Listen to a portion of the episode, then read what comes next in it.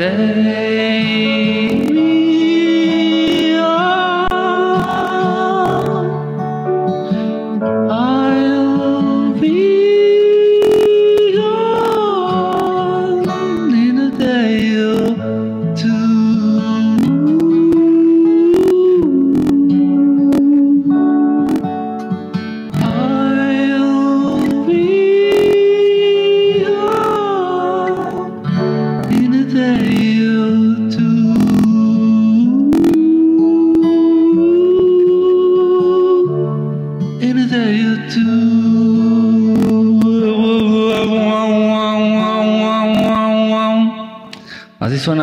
sísmica ya de la ciudad, de la pútrida Ciudad de México, de la podrida Ciudad de México.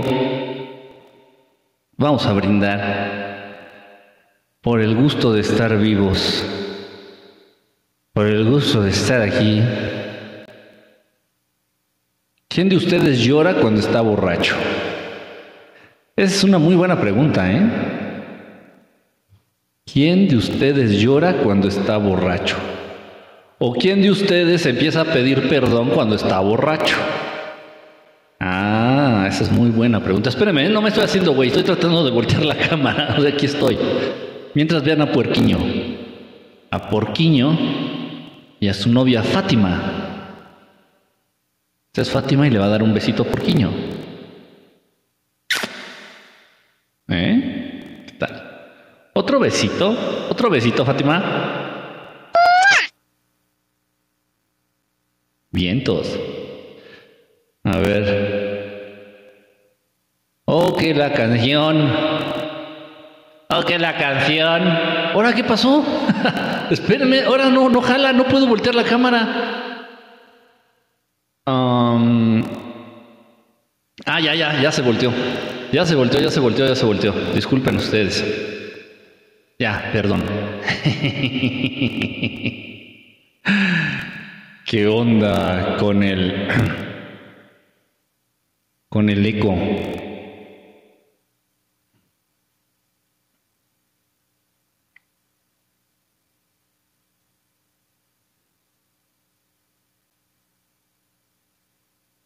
Fíjense que ah, me mandaron unos mensajes. Dejen quitarle el eco porque siento así como que estoy hablando desde el cielo.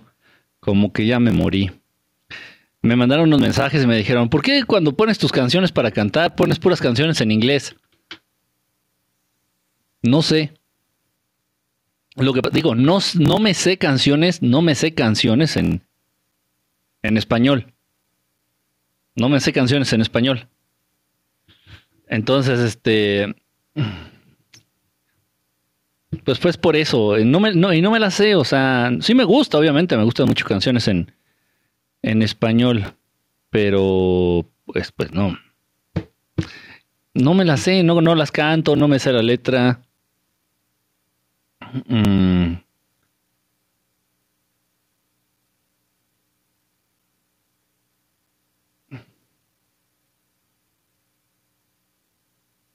Estoy viendo aquí, pero no, es que la verdad no. No, no sé, en español la verdad no sé. La- las únicas canciones que cantaba en español en los, ¿qué era? En los ochentas eran de los hombres G, o sea, canciones, rolas así que no son muy cantables, o sea, no lo sé. No sé, no se me da el español para cantar, o no sé. Y les, si les soy honesto, no he, no he cantado, este, no canto en español, o sea, es raro, muy raro, o sea, no, ni solo, no. Ay, qué rica está esta, este cafecito. No, pues no, estoy viendo aquí canciones, pero no, pues no, no me las. Ni idea.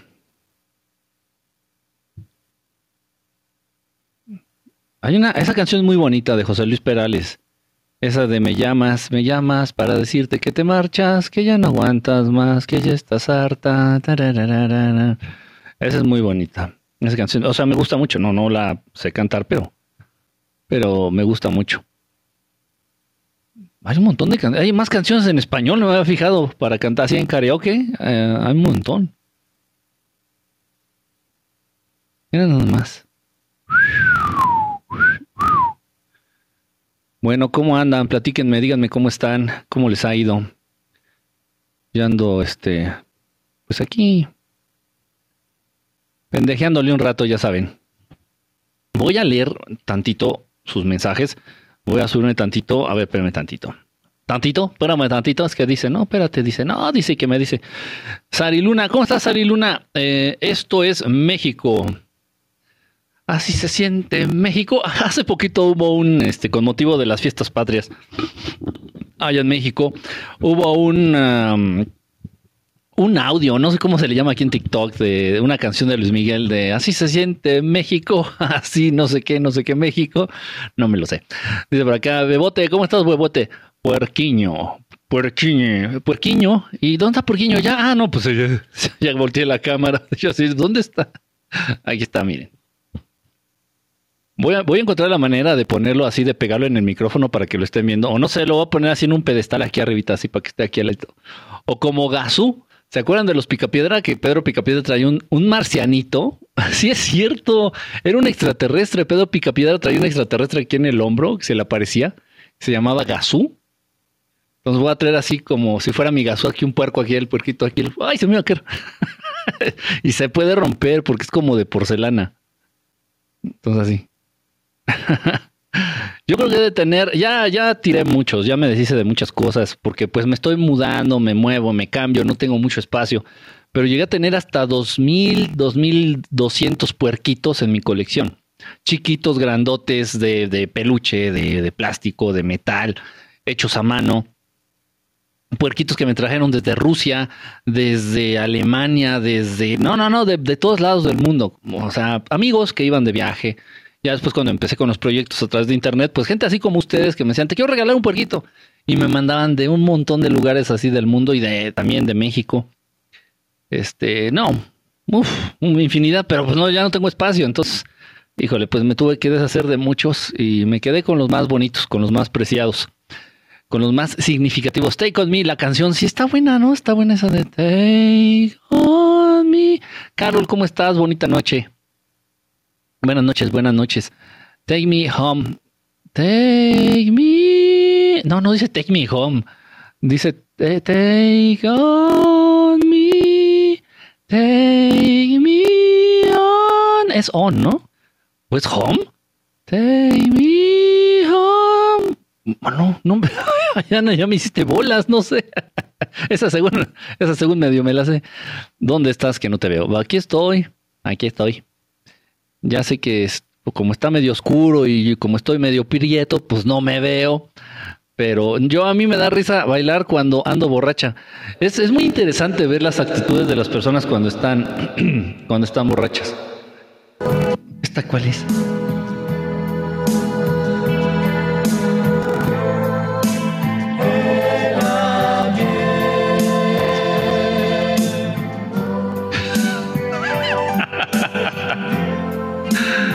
Sí, ya sé cuál es, ya sé qué.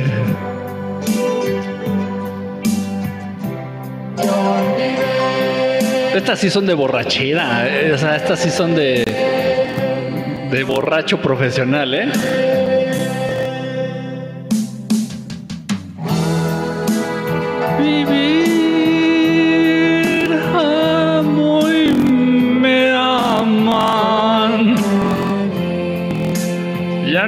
Más estaré a la José José.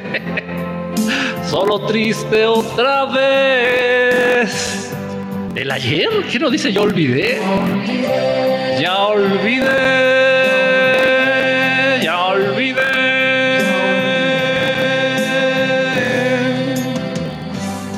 Pido un aplauso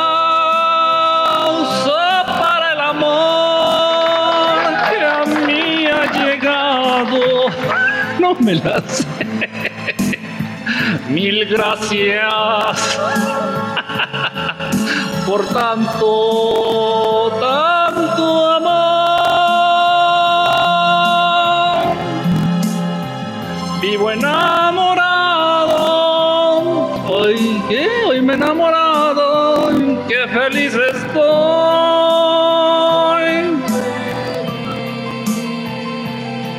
Como que si hace falta una, unas, unas chelas encima, si hace falta unos unos tequilawers así para, para sentir esta rola. Si no, no, no, no se puede. No, en una ocasión, ya tiene esto como unos 20 años, en un programa de televisión, eh, ¿cómo se llamaba? Ah, no, fue de radio, fue un programa de radio. En un programa de radio, este, fui junto con un amigo, y mi amigo imitaba. ¿A quién imitaba? Ah, Juan Gabriel. Mi amigo imitaba a Juan Gabriel y yo imité a José José. No me acuerdo ni con qué canción. No me acuerdo con qué canción. O sea, era imitación, era un concurso de imitar las voces. Entonces yo imité a José José es, muy fácil imitar a José José, es demasiado fácil imitar a José José. Es, bueno, bueno, ciertos tonos, porque sí tenía un bozarrón el cabrón. Y mi amigo imitaba a Juan Gabriel, no me acuerdo cuál cantó, creo que la del Noa Noa. Nada más fuimos de pura jalada. Pero sí, yo quedé en segundo lugar. yo quedé en segundo lugar. No me acuerdo si mi amigo ganó algo, pero ah, estuvo muy chistoso. La verdad es que me divertí mucho en esa ocasión. Yo creo, en serio, yo creo que fue la última vez que, canté una canción de José José. Creo que era la de este Gavilano, no, la de solo está tu almohada, no. No me acuerdo cuál fue. No me acuerdo cuál fue, la verdad, honestamente, pero. Pero. Pues me la tuve que aprender. Atabamos un poquito de música relajante. Poquito de música sabrosa. Vamos a poner a 432 hercios. Ahí le vamos a dar el cambio. Ahí está. Ahí, ahí está. Ahí está, para que nos relaje un poquito la música. Ah, después de todo un día de, de ajetreo. Eh, dice, hola, hola a todos acá, a Obi, a, ¿quién más anda por acá? A Renton Face, hola, a Ceci Serrano, a Cholita, a Claudia, a Avi, No, ¿A quién más? Déjenme, estoy haciendo, tratando de ir rápido, así nada más para saludarlos. Dice a Cholita, uh, ya te había dicho a ti, Cholita, ya, devuélveme el saludo. Ángela Alvarado, me gustan tus videos, son muy interesantes. Gracias, este Ángela, muchas gracias. No te metas con mi cucu. Había una canción muy bonita de Maná, y miren que no soy fan de Maná, ¿eh? Que, que decía algo así del relojito cucú, ¿no? El relojito cucú sonaba este, no me acuerdo que, oye, cucu, papá se fue, prende la luz. Una cosa así, ¿no? Estaba bonita la canción. Esa de Maná, luego otra del el, muelle de San Blas. Es, que vean, esas son cosas. Pero a nivel familiar, a nivel familiar, o sea, como igual familia allá de Nayarit, este, Ahí, luego, de, repente salen canciones, ¿no? Que tienen la letra así. Tal vez la canción no es muy buena, pero la letra te llega, ¿no? Te pega. De si los Anunnaki eran malos, ¿por qué nos dieron los diez mandamientos? a ver, a ver, a ver. Los Anunnaki son malos. No son malos, son oscuros. O sea, eh, explotan a otros para vivir. Explotan a otros para vivir. Y no fueron diez mandamientos, fueron 613 en total. 613 leyes, 613 leyes. 613. Pero esas leyes no son para vivir bien. ¿A ti en qué puta madre te beneficia el no mezclar la carne con la, con la leche? ¿A ti en qué puta madre te beneficia festejar el, el pesaj? Una madre judía. O, o, tanta pendejada, o el Shabbat, nada más el Shabbat. ¿A ti en qué te beneficia o en qué mejora tu vida el celebrar el Shabbat? Entonces nada más son, son leyes apegadas al capricho de, los Anunnaki, al capricho de Jehová. O sea, cuando tú te quieres imponer, no sé si me explico. O sea, como cuando un maestro, un pinche, imagínense, en un salón de clases, el maestro todo pinche loco, todo frustrado, todo, no sé, todo enfermo, todo ególatra, todo impositivo, todo loco el maestro y dice, y aquí no se van a poder, este, eh, usar lentes. Oiga, pero yo los necesito. Me vale madre. No vas a poder usar lentes en mi clase. Y te los quitas, ¿no? Y aquí no van a poder este, tomar agua. Oiga, pero, pero es que a mí me da sed. Yo tengo diabetes y me da mucha sed. Me vale madre. Aquí no van a tomar agua. Entonces así, así es Jehová. Digo, los Anunnaki. Es lo mismo. Así, igualito loco, este, voluble, eh, incongruente, incoherente, así igualito. y nada más impuso leyes a lo pendejo que no sirven para nada. ¿Sabían ustedes? Miren, esto está muy fuerte. Esto está muy fuerte, así que te invito a que pongas atención. Y pongan atención. Fíjense bien. Dentro, y es la neta, es al chile, les estoy hablando la verdad. Y si no me creen, investiguenlo. Están en Google, pónganle las 613 mitzvot, mitzvot con B de vaca. Y algunas de ellas por ahí incitan, e incluso depende de la traducción, depende de la traducción del hebreo, pero alguna de estas mitzvot incita incluso a matar a los gentiles. O sea, a todos ustedes que no sean judíos. ¿No me crees?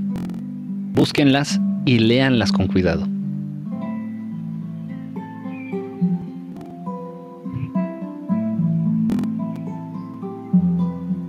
hablan de prestar dinero, hablan de cómo tratar a tu esclavo. O sea, a ver, ¿cómo Dios? A ver, por favor, entiendan esto. ¿Cómo? Imagínense, es, que de verdad tienes que estar bien orate para creer que Jehová o los Anunnaki son, son Dios Padre. En estas leyes locas de, las mitzvot que les entregan al pueblo hebreo, vienen leyes que también te hablan de cómo tratar a tu esclavo. O sea, ¿cómo Dios Padre va a concebir? ¿Cómo Dios Padre siquiera va a poder imaginar que exista la esclavitud entre los humanos? Léanlos, o sea, investiguen, lean, este, estudien. En serio, porque sí te da las bases para entender muchas cosas. Te da las bases para entender cosas, no a lo pendejo, así, no, pues yo creo que no, es que dijo el pendejo de la gorrita roja. No, no, no, no, no, no. Los que han estado conmigo en talleres en donde hablamos de la naturaleza de Dios Padre, en donde tratamos de buscarlo, en donde incluso hemos tratado de acercarnos a Él, de algún modo, de algún modo. Los que han estado conmigo en talleres o en grupos de estudio donde nos enfocamos a Dios Padre, a nuestro hermosísimo Padre Creador, van a entender. O sea, cuando lean las mitzvot, dicen las, los 613 mandamientos, van a decir, oye, no mames, esto no lo pudo haber dicho Dios Padre. Oye, esta mamada no la pudo haber dicho Dios Padre. Oye, esta chingadera. Y así se van a ir con los 613. bueno, salvo el de no, no matarás, ¿no? Pero a un ser de luz está de más que le digas que no debe de matar. Está de más. es muy raro. Está, es, un tema, yo sé, es un tema controversial. Al, al, controversial. Dice Gavita, saludos Gavita. Dice, una de Boloan. ¿Boloan? ¿Quién es Boloan? Dice Estelar. Dice XX Estelar. ¿Qué sabes de los que son conocidos como los observadores? Hay muchos términos en donde se... Um, hay muchos seres en donde se puede aplicar el término de los observadores. Incluso hay una raza extraterrestre que se le conoce como los observadores o los watchers. Entonces no sé de qué me estás hablando, Estelita. Estelita Núñez. Nene, nene, nene, ¿qué vas a hacer cuando seas grande? ¿Saben? Ah, no, ya me, ya me acordé qué canciones cantaba. Eh, fui muy famoso. Fui muy famoso en una época porque daba, daba conciertos. En serio, no estoy bromeando. Daba conciertos en las escuelas que pertenecen a la UNAM, a la UNAM, allá en México, la Universidad Autónoma de México. Esa. Entonces iba a las preparatorias, iba a las facultades, ahí en CEU, iba a las FES, iba a la CENEP, iba a todos, a todas las escuelas que eran de la, de la UNAM, a dar conciertos tocaba la guitarra, llevaba mi guitarra, llevaba mi amigo con las percusiones, llevaba un cajoncito de percusiones, yo llevaba la guitarra. Y, una canción que, más o menos recuerdo es esa, la de... A ver, déjenme ver si la encuentro, de hecho. Tiene años, o sea, esta, esta sí tiene como, no sé, como 30 años o más que no la canto. esta sí. Entonces llevábamos un repertorio, me acordé ahorita que dijeron esa de nene, nene, nene, ¿qué vas a hacer? Bueno, no cantábamos esa, pero cantábamos de ese estilo eh, de música, cantábamos la de... ah, esa de... La muralla, estoy parado sobre la muralla. Bueno, en nuestra versión acústica, era pura guitarra y un cajoncito de percusión. Y llevábamos canciones en español. Fíjate, ahorita me acabo de acordar, ahorita me acabo de acordar. Este, por cierto, quién sabe qué habrá sido de, mi buen, de mi buen amigo de ese entonces. Este, a ver, pero aquí está, miren. No, ya no me acuerdo de la letra. ya no me acuerdo de la letra. Yo creo que sí la van a identificar. En las primeras notas la van a identificar, van a decir, ah, es esa. Y que lamentable, lamentable, muy lamentablemente, este, este genio creativo, compositor, intérprete, músico, se nos fue con esta chingadera que estos hijos de puta lanzaron al mundo. Eso sí, es, de las graves, graves pérdidas. Bueno, toda, todo, cualquier vida, cualquier vida que se fue a raíz de esta puta mierda, es una grave pérdida. A ver si la identifican. A ver si suena. Ahí está. Esa sí la cantada.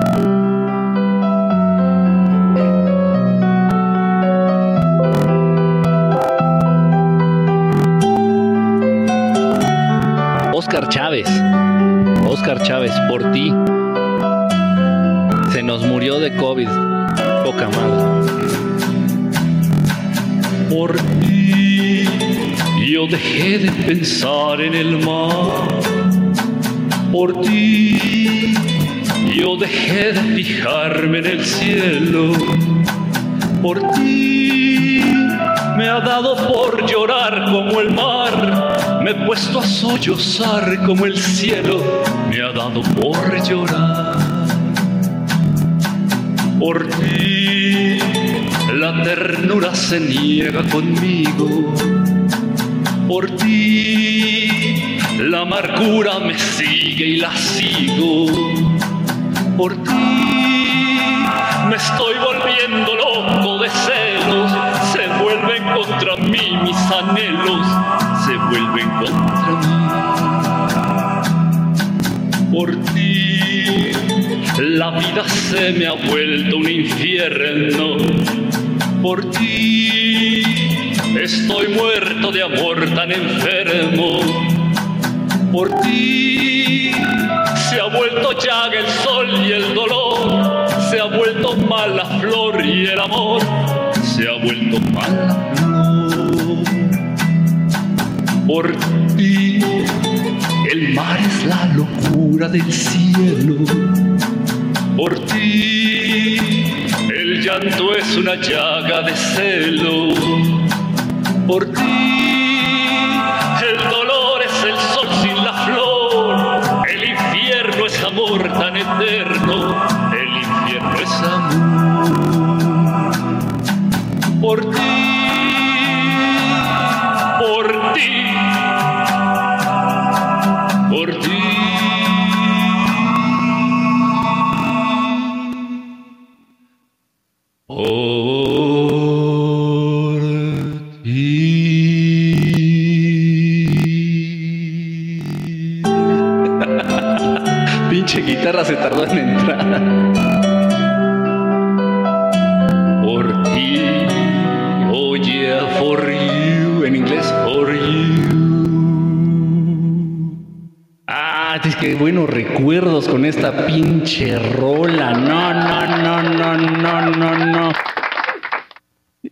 Esa, esa, esa, rola sí era.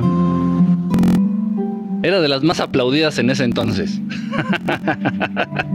Me acabo de acordar. De las poquitas en español que, que, esa la canté como dos años que anduvimos de gira allá en la UNAM, Universidad Autónoma de México.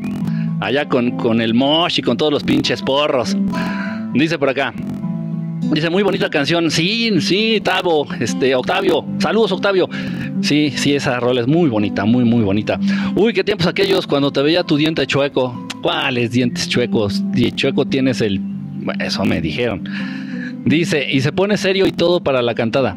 No, lo que pasa es que tienes que, o sea, tienes que, ahora, si, si no quiero cantar tan feo, pues sí tengo que este, colocar la voz, tengo que hacer lo propio para, para cantar. No se me va a salir un gallo por ahí, luego estamos en vivo. Imagina que estoy por ti, hoy por ti.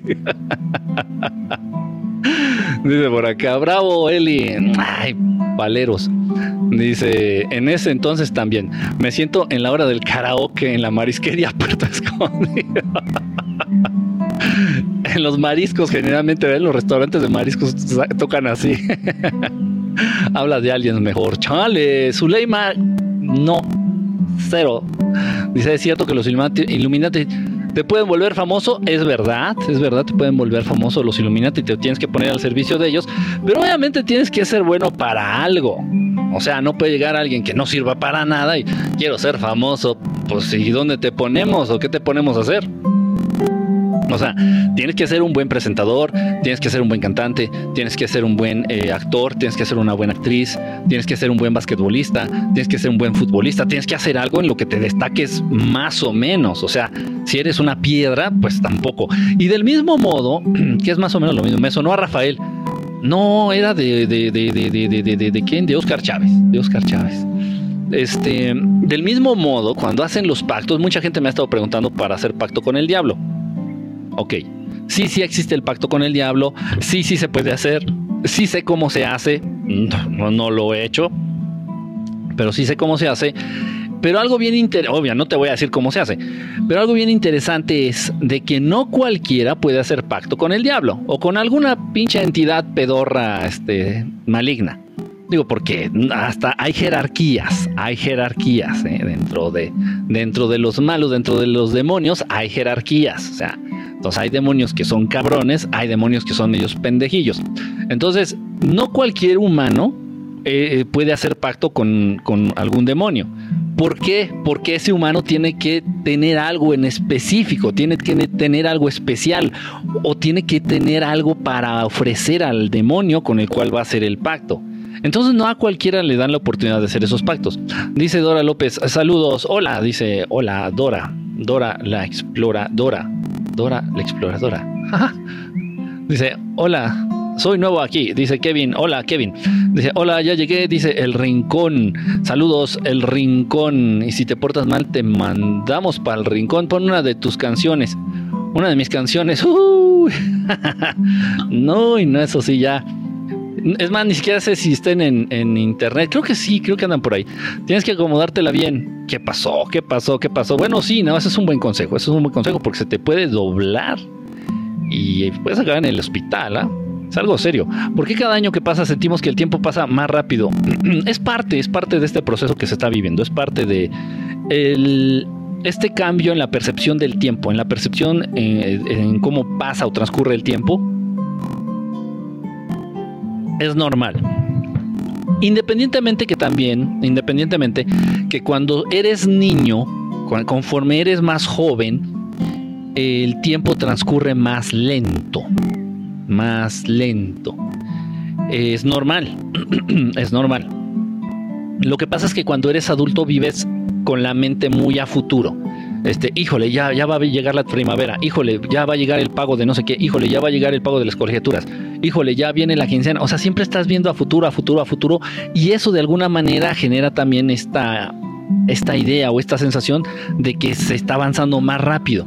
En cambio los niños no, los niños viven en el presente, disfrutan el presente. Bueno, si es que estos niños no han sido contaminados por sus padres, ¿verdad?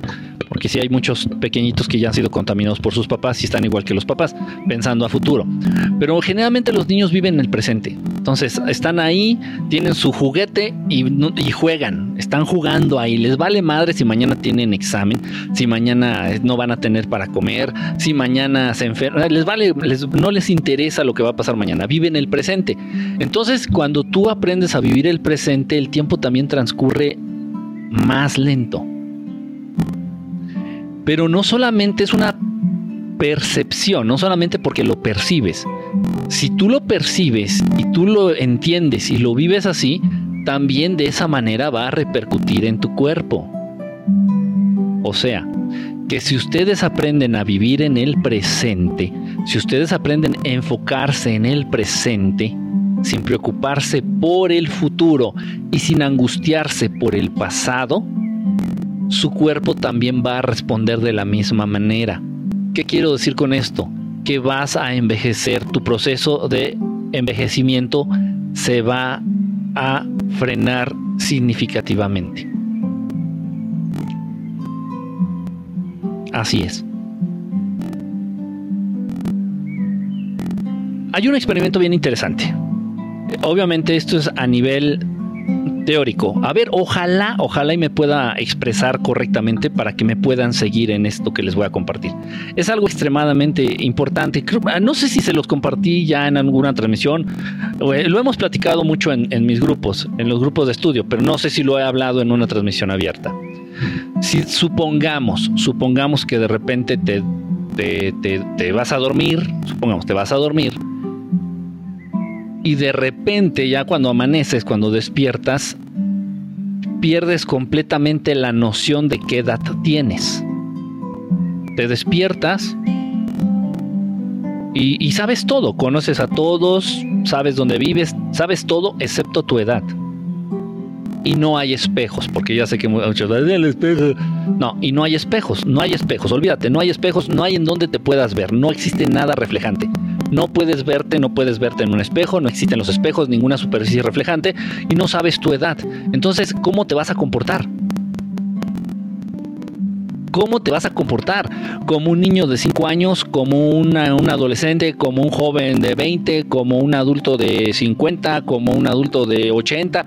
¿Cómo te vas a comportar? ¿Cuál va a ser tu conducta? Entonces, esto es una cosa súper interesante. Si, si, me está ¿Por qué? Porque tal vez nos lleva, nos lleva a entender que la conducta es producto de vivir en sociedad y no realmente de un proceso de crecimiento o de maduración o de... Ahora bien, si no tienes noción de tu edad, tu cuerpo tampoco la va a tener. y esto sí se ha podido medio comprobar. Es difícil porque todos ustedes tienen muy tatuado en la, tatuado en la mente lo que es la edad. Todos ustedes constantemente, todos los días, todos los días, todos los días, recuerdas cuando es tu edad, llega tu, eh, bueno, estás contando los días para tu cumpleaños, para tu siguiente cumpleaños. Llega tu cumpleaños y haces fiesta y celebras y quien no te festeja o quien no te felicita, uy, te sientes. Entonces, para todos ustedes les han lavado muy bien el cerebro y para todos ustedes la edad es algo importantísimo. Ay, la edad, ay, ay no es que ya tengo, ya tengo 30 y ya me empiezan a doler las articulaciones. No, yo ya tengo 40, güey, no, yo ya traigo bien madreado el hígado. No, yo ya tengo 50, yo ya no me puedo ni parar. No, yo ya tengo 60, yo ya no puedo ni respirar. Entonces, ¿qué tanto de esto realmente es producto del paso del tiempo y qué tanto es producto de la programación mental que tienes de acuerdo a la edad que según te, te otorga la Matrix o te otorga el sistema o la sociedad? O sea, se te empieza a chingar, se te empieza a descomponer el cuerpo porque realmente, digo, realmente es, por el paso del tiempo o por la programación que tienes tú acá. Entonces les dije, se ha podido llegar a comprobar esto. Más o menos. Esto que les voy a platicar es, es real y muy interesante. Una persona con una enfermedad típica de la edad, no sé, este, las reumas, por ejemplo, no sé, una enfermedad que sea propia de la edad. No me acuerdo cuál era, esto incluso lo, lo hicimos en vivo, lo, yo lo, lo, vi ahí en una, en una reunión, era una plática, no sé qué fue. Total, esto lo hicieron porque fue de invitado, bueno, más bien, bueno, sí, fue de invitado, llegó, allá a la universidad de invitado un, este, ¿cómo se le llama? Un hipnotista, un profesional ya de muchos años en la hipnosis. Ok, entonces eh, pedimos ahí de entre el público, entonces una maestra levantó la mano, una maestra que tenía ya, creo que, creo que el término correcto es artrosis, creo. Si hay un médico in the house, si hay un médico en la casa, por favor, corríjame. Creo que el término correcto es artrosis, que es este ya el desgaste natural de las articulaciones por cuestiones de edad, según esto. Entonces la maestra ya caminaba dificultosamente, ya caminaba con dificultad, llevaba un, bastoncito la, maestra, ha de haber tenido unos 60 años, 65 años la maestra, muy, muy buena maestra, yo de mi admiración. Este, entonces ella se, prestó de, conejillo de indias para la demostración. Ella no podía caminar, o sea, ella la veías que iba al baño, o sea, o, que llevaba una urgencia que tenía que ir rápido y no podía porque ya las rodillas no le daban. Entonces la hipnotiza este señor, que no me acuerdo cómo se llama, que me he tratado de acordar y no tengo ni puta idea. Esto no fue en la escuela, esto fue en un lugar donde estuve laborando, haciendo labor social, ni siquiera era servicio, era labor social. Entonces, bueno, eh, le hipnotiza a esta maestra, a esta doctora, y ella empieza a caminar normal. Ojo, le dijo que tenía, la remontó, que tenía, no sé, 30 años, 20 años, una cosa así. Este, y en, el, en lo que duró en el trance, esta doctora caminó perfectamente.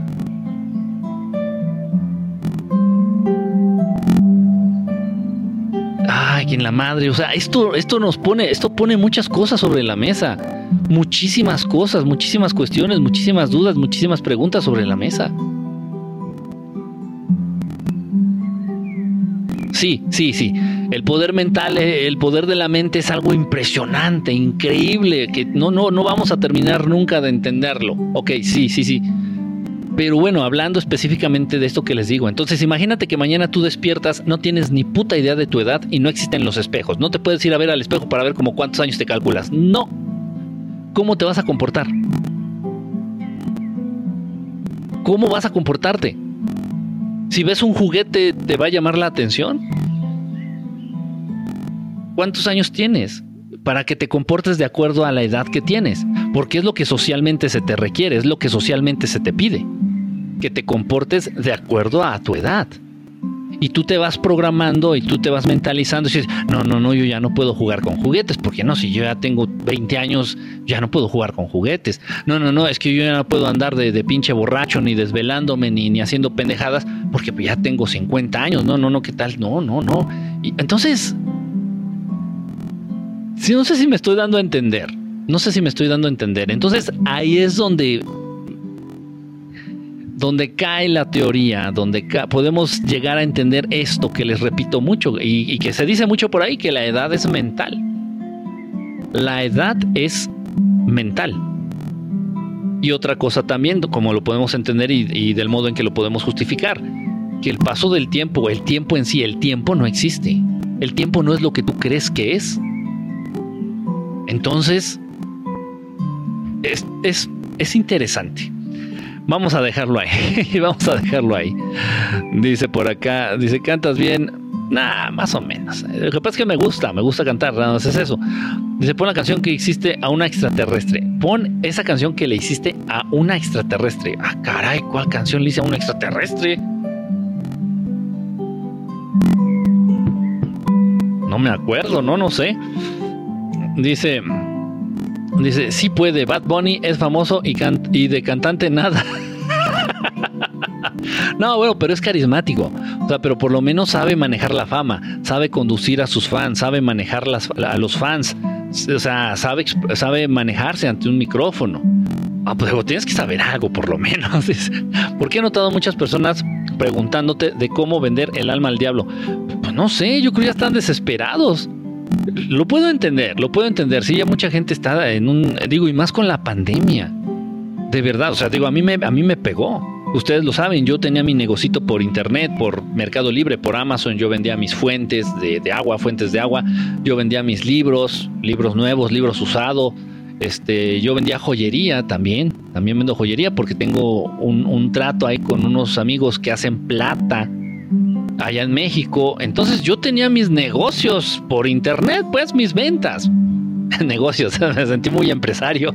No, tenía mis ventas de chácharas ahí por internet. Mercado Libre, Amazon, eBay. Este, también algunos juguetes por ahí que encontraba de colección, de colección para vender. Este, y pues ya no. Se, se detuvo mucho, se detuvo todo, por no decir que todo. O sea, ahorita ya se está restableciendo, pero pues, llegó el momento en que nada, entonces tuve que parar todo todo, todo, lo pausé, todo, todo. Entonces, ese era mi, ingreso, en ese entonces era mi ingreso principal, mi ingreso más fuerte. Sí daba consultas, sí estaba haciendo lo mismo que hago ahorita, pero pues, ahorita tengo la mitad del dinero que tenía en ese entonces. Entonces, como a la mitad, vivo a la mitad. ya me acostumbré. Pero así es, así nos pegó a todos.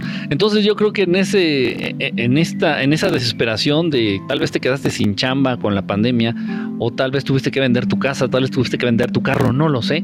Sí, mucha gente, pero es en serio, ¿eh? no crean que me lo dicen en broma. O sea, no crean que me lo dicen bromeando. O sea, mucha gente sí me ha dicho, dice, oye, de verdad, dice, dime cómo hacer el pacto con el diablo. Digo, no, no puede ser que me lo estén preguntando.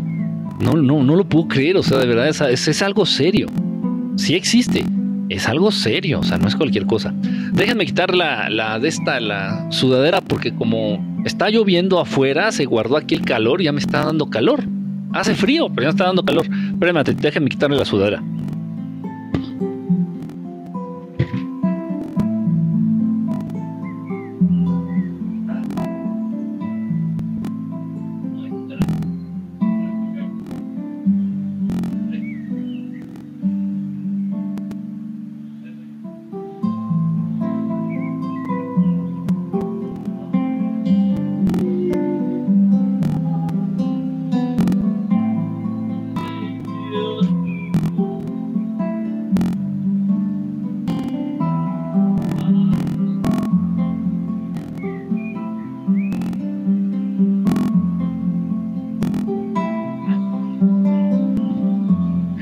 De calor. Who you gonna call? Who you gonna call? Ghostbusters. Ah, en fin. Entonces sí, eso, es cierto, ¿eh? de verdad. Mucha gente sí me ha estado diciendo, dice, oye, dice, pero ¿cómo le podemos hacer lo del pacto? En la madre, digo, si de verdad conocieran las consecuencias, mire, se lo voy a poner fácil. Así, ahorita se los digo a ustedes y porque es la neta y porque he visto un chingo de casos así. He visto muchos casos así. Dice, bueno, quiero hacer pacto. Ok, perfecto, haz el pacto. yo no te voy a decir cómo, ¿eh? Nunca le he dicho a nadie cómo hacer eso. No es mi ramo, no es lo mío. Pero se enteran. Quien busca encuentra. Este, y en cualquier libro de magia negra viene ahí cómo hacer el pacto y ok. Y en dónde y a qué horas y, todo, todo, todo, todo. Lo que necesitas y todo, ok. Em, haces el pacto pensando en tener mejor a tu familia y posiblemente si recibas esa respuesta a través de este pacto con un demonio, algún demonio.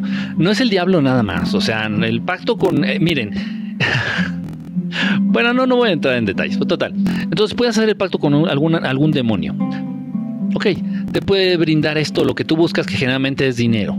Dinero, prosperidad y dinero. Dinero es lo que trae de nalgas a todo mundo. El dinero y el dinero es lo que es el Dios de este mundo. Ok, entonces si te puedes llegar el dinero, sí.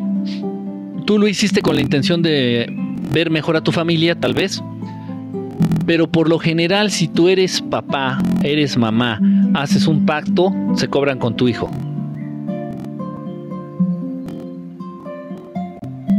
Sí. Entonces sí lo he visto incluso con personas muy cercanas a mí, que llegaron a ser incluso alumnos míos, y desviaron, se desviaron por decisión propia, ellos así lo decidieron, y en cuestiones de libre albedrío yo nada más tengo que ver y, callar. Puedo sugerir, pero no intervenir.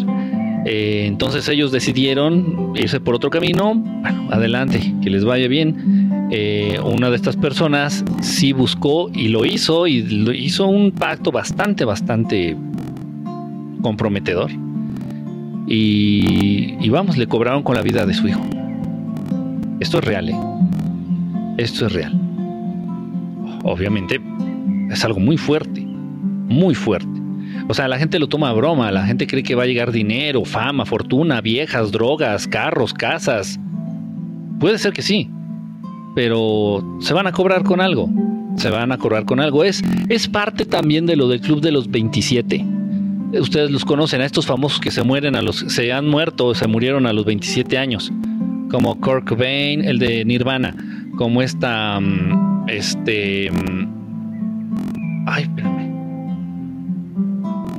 como este Jimi Hendrix, como hay un montón, un montón de estos del club de los 27, sí, hacen pacto y les dice, ¿sabes qué? Si mientras estés en este rock and roll, mientras estés en esto, vas a ser famoso, vas a ser, uff, wow, chipty wow, pero nada más vas a vivir hasta los 27 años y llegando a los 27 a través de un ritual te vamos a quitar la vida. ¿Estás de acuerdo? Y ellos aceptan esta, esta chava, ¿cómo se llama? Esta inglesa que como me, cómo me gustaba, cómo cantaba cuando no era famosa. Amy, Amy Winehouse. Amy Winehouse. Este, y así más. Así más. Muchos más. Pero bueno, no, no, no miden las consecuencias. ¿Dónde tienes esos grupos de estudio? Yo quiero estar. Este. De hecho, ya van a iniciar el viernes. El viernes ya van a iniciar los grupos nuevos, los grupos aquí que se van a abrir en, en septiembre. Eh, estos van a durar, yo creo, septiembre, octubre, hasta finales de octubre, más o menos. A finales de octubre se abren los nuevos. Ya hay para que estén pendientes en la página de verdadestelar.com, verdadestelar.com. Ahí te van este, a avisar de los grupos, de los horarios, de, los temas que se van a hacer. Hay grupos abiertos al, público, así que no tienes que tener ningún tipo de, de estudio previo, conocimiento previo y te puedes inscribir y ya de ahí pues bueno ya puedes saltar a otros a otros más a otros grupos más avanzados. Yo sí creo que la mente es muy poderosa y que lo que la mente cree el cuerpo lo crea. Sí sí cierto así es. Porque las canciones comerciales de ahora no tienen sentimiento como las de los 70s y 80s no sé tal parece. Eso fue una época muy creativa en ¿eh? los 80s es un fenómeno muy interesante a nivel social a nivel energético. No lo sé. En los 80 se dio una creatividad 70s 80s se dio una creatividad como nunca como nunca, como nunca se había visto. Y ya ahorita, actualmente se está repitiendo todo lo de los de, de esas épocas. Actualmente lo que más pega son refritos. Vean las canciones de, moda. Todo, todos son refritos de los 70s, 80s este, y, 90, y algunas cosas de los 90s. Y actualmente parece que la gente se quedó sin cerebro. Parece que los escritores o los compositores se quedaron sin, sin cerebro. Están copiando todo. No hay nada mejor que el deporte para sentirme más joven siempre. El, deporte, muy, muy buena idea también. A mí, a mí sí me llaman la atención los juguetes, porque casi no tuve. sí, pero digo, si ya tienes más de 20 y traes un juguete, uy, no, qué feo.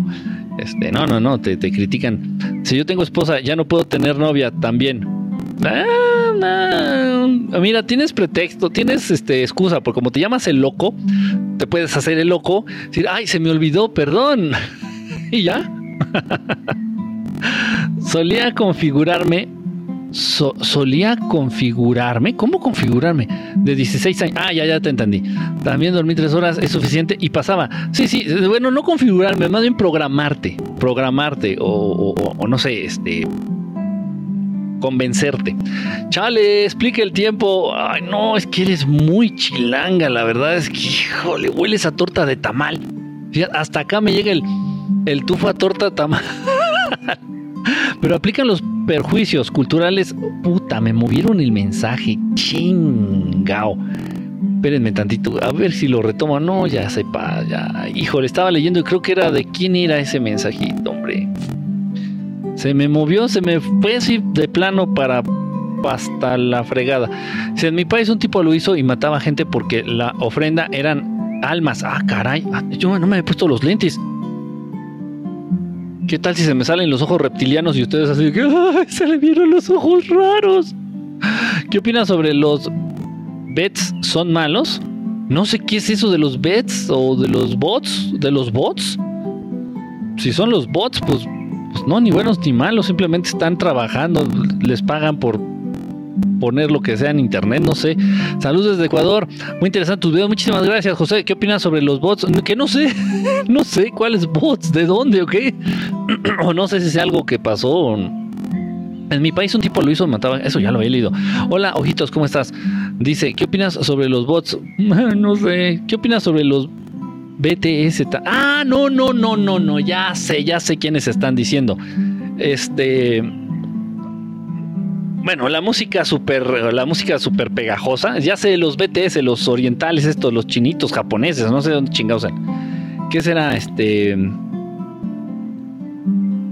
Corea. ¿No? Porque es K-pop, K-pop. Entonces Corea, ¿no? K de Corea. Ya, ya, ya, ya sé de qué me estás hablando. ¿De qué me están hablando? Del BTS. BTS. BTS. BT, B, BTS. ok, la música pues pegajosa, no tiene nada, musicalmente no tiene nada nuevo que ofrecer, no tiene nada innovador, no tiene nada que vaya a trascender o a prosperar, se los estoy diciendo, como tipo Michael Jackson o tipo Elvis Presley o tipo, no tienen nada, no traen nada en el morral, no traen nada en el costal este, pero eso no es lo peor. Digo, eso, pues todos los cantantes actuales están iguales. Todos están en la misma, en el mismo pinche hoyo. Ah, eh, todos, todos. Pero lo grave, lo grave es de que como están llegando a nivel masivo, como es un grupo que tiene proyección masiva, una banda, un grupo, no sé cómo llamarlo, que tiene proyección masiva, lo que es preocupante es la agenda que están cumpliendo, esta agenda este, andrógina, andrógina. O sea, yo a estos chavos los veo de espaldas y se me antoja, se me antoja cogérmelos o mínimo pellizcarles una nalga, porque pues no sabes si son hombres, si son mujeres, si son, si son, ¿qué son? ¿Qué son? Eso es lo preocupante. Entonces, ¿por qué? Porque sirven de imagen. O sea, y no es, no es, no es este, no es un descuido, ¿eh? Y no crean que es, ay, ay, qué cosa, no, es que fue sin querer. No, no, no, no, no. Están cumpliendo una agenda con esa imagen este, andrógina entre mujeres masculinas o u hombres femeninos y son unos entes asexuados, asexuales, descolados. Eso es peligroso. Eso es lo más grave, por ejemplo, de ese tipo de, grupitos y de, de, esos conceptos. Específicamente el de, el de esa banda. musicalmente, pues cualquier cochinada, como todo lo que existe actualmente. Dice por acá, dejen de preguntar de los bets. Dice, em, em, soy modelo 1968, un clásico, ¿eh? Todo un clásico. Dice, en mi país un tipo lo hizo y mataba gente porque le ofrendía almas. Eso es muy raro, es muy raro que hagan este... Que hagan eso, ¿eh? No, no, yo creo que él estaba también tocadiscos, ¿eh? la persona esto que hace ahí en, tu país, eso, creo que estaba tocadiscos. Dice por aquí, em, Bad Bunny dijo que ya no solo vendió su alma, que él ya hasta las compra así abiertamente. Diana, ¿cómo estás? ¿Dijo eso en serio? No, no, no lo dudo, ¿eh? No, no lo dudo. Ya esto, esto se está volviendo ya un tema cada vez más abierto. Ya esto se está convirtiendo Vox Populi. O sea, si formas parte de la élite o formas parte de, sus. Digo, no, eso no es formar. Bad Bunny no forma parte de la élite, por favor. Sino forma parte de los esclavos de la élite. Es bien dicho, así debe de ser, dice, de los sirvientes de la élite. Entonces, cada vez se abren más al tema. Cada vez ya lo dicen abiertamente, ya así descarado. Dice, ¿cuál es la mejor manera para ocultar un secreto? Hazlo público, hazlo hazlo, evidente y, ya, ¿no? Entonces dice por acá, em, soy fanático de los 80, ahí fue mi juventud. Fue, ah, una muy buena época los 80, ¿eh? fue una muy buena época. Los 70, los 80 fue una muy buena época. Muy buena época. Dice Jim Morrison, ah, el rey lagarto. El rey lagarto. Dice, el Atlantis el Atlantis está habitado por quiénes? El, el Atlantis, el Atlantis, suena como un antro. Atlántida, el Atlantis, Atlantis, la Atlántida. Porque pues los atlantes, como que por quiénes, los atlantes. Si las canciones de ahora son vulgares, pues es que no tienen nada nuevo que ofrecer, no, no, no, no mueven, no mueven energía, no mueven sentimientos, no mueven emociones, no, no representan nada ni a nadie. O sea, si las canciones modernas, imaginen ustedes, las canciones actuales, las canciones modernas, eh, quítenles la coreografía. No son otra cosa más que mierda. ¿Sí me explico? Mira, ya cuando, ya cuando se inició, tal vez no me estoy dando a entender, eh, cuando se empezó a dar ya este movimiento en la música, específicamente en la música, cuando se empezó a dar ya este movimiento allá por finales de los noventas, en donde la música debía de ir acompañada con una coreografía a la de a huevo, porque si no la música means, means nothing, no es, es nada, significa mierda. O sea, la música sin esa coreografía es nada. Entonces ya empezó a valer madre, empezó a valer madre toda la música a nivel global. Por ejemplo, la Macarena. ¿Se acuerdan? Es darle a tu cuerpo alegría Macarena. Yo es la canción y eh, está media pegajosilla, está media. Eh, eh, pero lo que pegó de la Macarena era la coreografía. Entonces ahí estaban de mamones ahí haciendo que para acá y para allá y no sé cómo era para acá y te agarrabas las nalgas y luego para frente y luego no sé qué. Parecía que te estabas buscando el celular cuando se te pierde, ¿no? la macarena del celular, estás buscando el celular. O la cartera. Entonces era la Entonces ya cuando empezó a darse ese movimiento, ya toda la, la industria musical a nivel global se fue a la mierda. Ya. Y todas las canciones que han pegado han sido eso. Entonces, igual desde entonces. Entonces, luego vino la mierda esta de la. Y no, digo, ahí sí ni me acuerdo del pinche bailecito pendejo, ¿eh? De la CRG, jeje, jeje, y no sé qué mamadas. Que también es una copia de una canción de los 70 Y más actual, el pinche chinito este, o vietnamita, o japonés, o coreano del, del, del ¿cómo se llama esta más? Del Gangnam Style. También una pinche canción este, ligada, vinculada a una coreografía pendeja. ¿Por qué? Porque si no la canción means nothing, o sea, no significa nada, es una mierda. Entonces ahí está el Gangnam Style, sí, sí saben cuál es, ¿no? No sé qué diga, no sé ni qué pinche idioma está. Entonces, este, igual ahí bailando como pendejos. Y igual, todas las canciones que se hacen virales en una aplicación pedorra de origen oriental, no me acuerdo cómo se llama ahorita, que se trata de videos cortos, pues toda la música que se hace viral actualmente en el mundo es porque se utiliza en esa aplicación y es porque sale la gente pendeja, los TikTokers pendejos haciendo coreografías pendejas para hacer populares canciones pendejas. Y entonces vinculas la canción con lo que... ¿Sí me explico? O sea, vinculas la canción con la coreografía o con la pendejada que sale haciendo la gente en los videos cortos. Las canciones más famosas actualmente son las que se vuelven virales en TikTok porque la gente sale haciendo pendejadas. La canción esta que hizo esta esta chica, esta, no sé qué es vietnamita, creo también oriental. Digo, si se han dado cuenta, están de moda los orientales, ¿eh? Están de moda. Este, digo, si no se habían dado cuenta, están de moda los ojitos rasgados. Gracias, Bebote, gracias por, por los regalitos.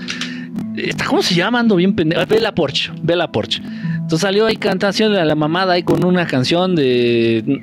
¿Quién cómo chingado se llama? M to the B o B to the M o P to the P o no sé qué chingados. Salió ahí así, ahí gesticulando, ahí según cantando, haciendo el lip, lip, lip sync, lip synchronization de esa canción. Pinche canción, yo nadie la conocía. Pinche canción, nadie la conocía.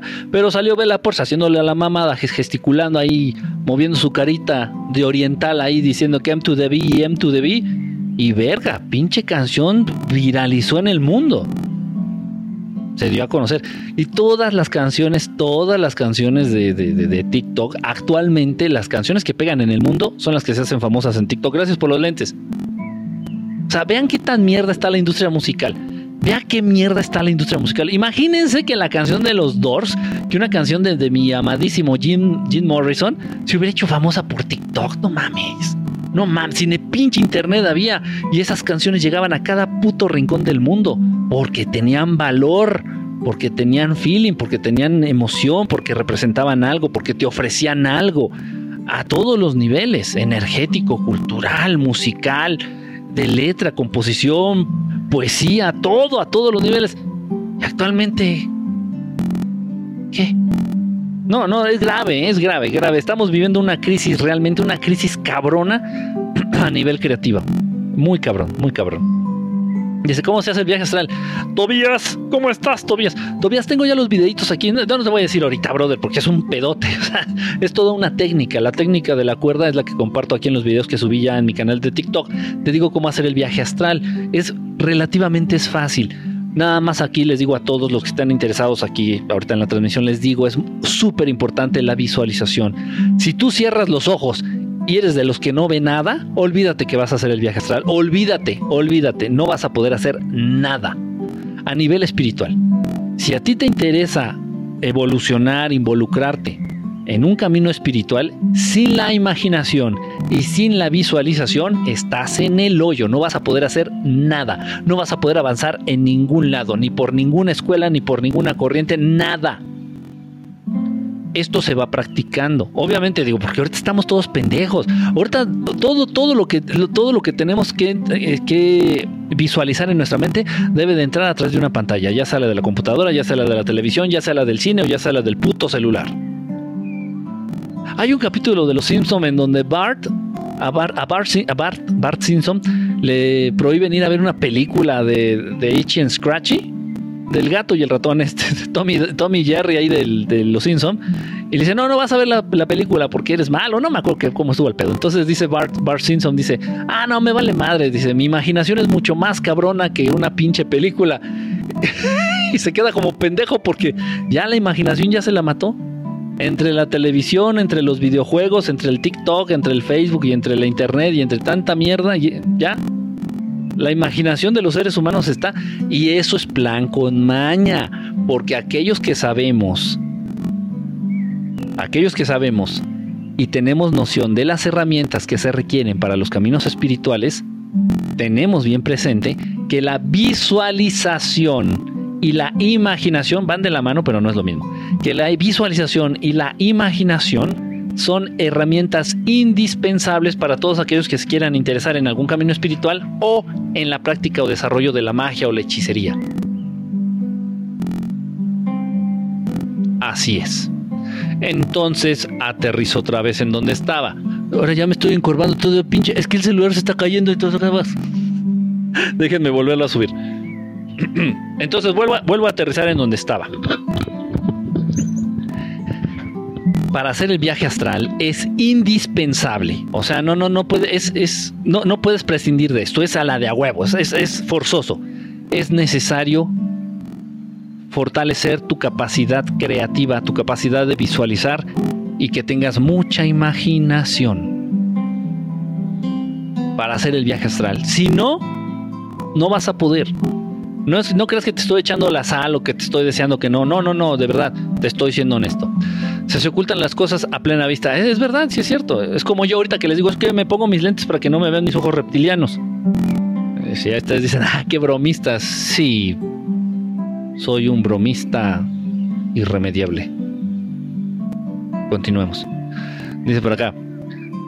Eh, dice, los que vinieron, los que vivieron épocas, con los que vivieron esas épocas, los envidio sinceramente.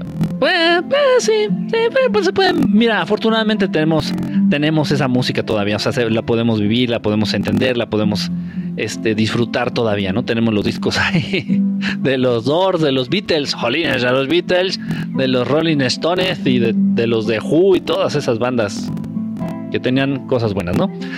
Dice, o oh, si las otras razas no se pueden matar, usa a los humanos como ejecutores. ¿Cómo? Si las otras razas no se pueden matar, usa a los humanos como ejecutores. No capto bien, eh, no capté bien ahí cómo estuvo el rock and roll.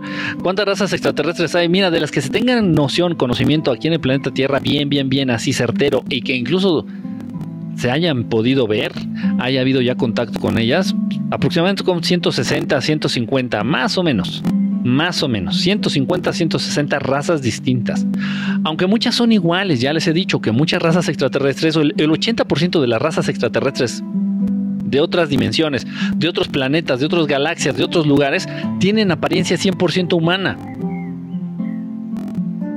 Tal vez, tal vez este, uno de tus tíos es completamente extraterrestre, pero como tiene apariencia humana, pues no, no lo vas a detectar, no lo vas a saber.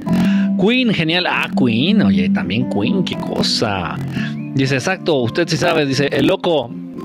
Dice, ¿qué opinas del volcán activo?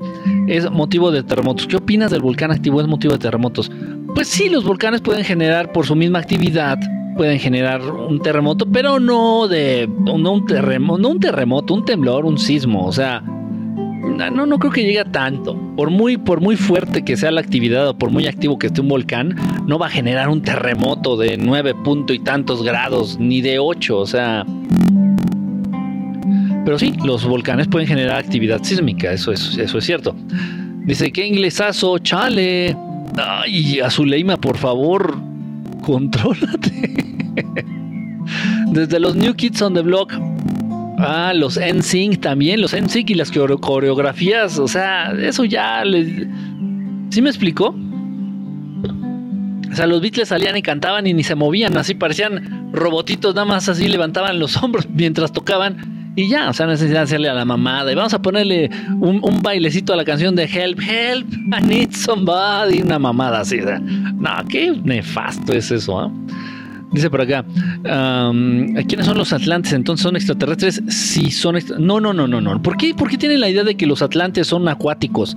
No, no, no, no, no. La Atlántida era una. La Atlántida se estableció en donde actualmente se encuentra el, el Triángulo de las Bermudas.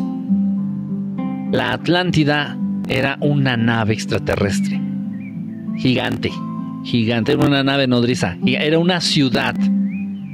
Era una nave nodriza. Era una ciudad enorme. Esta nave se establece o se estaciona o no sé cómo decirlo, se posa en la zona que corresponde actualmente al Triángulo de las Bermudas. Y precisamente como esa nave se quedó ahí, recuerden que estas naves generan mucha radiación, muchísima radiación. O sea, son objetos radioactivos, literalmente, literalmente. Entonces imagínate, cuando una nave chiquita, una, un ovni normal, común y corriente, pedorro de 5 o 10 metros de diámetro, baja, este, no sé, sobre el pasto de un, de un lugar y, quema todo el pasto y deja la impronta energética, deja, deja ahí la energía, se vuelve un lugar radioactivo. Si tú llegas ahí con un contador de radioactividad, lo, vas a detectar y se va a volver loco el medidor de radioactividad.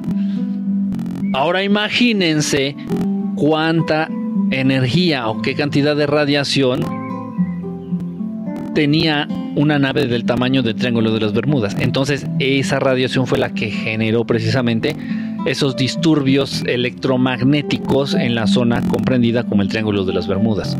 Y ya, entonces también dicen, no, es que no, de la Atlántida no, dejó, no dejó rastro. Pues ¿cómo va a dejar rastro si se fueron? Era una nave, no se hundió, se fueron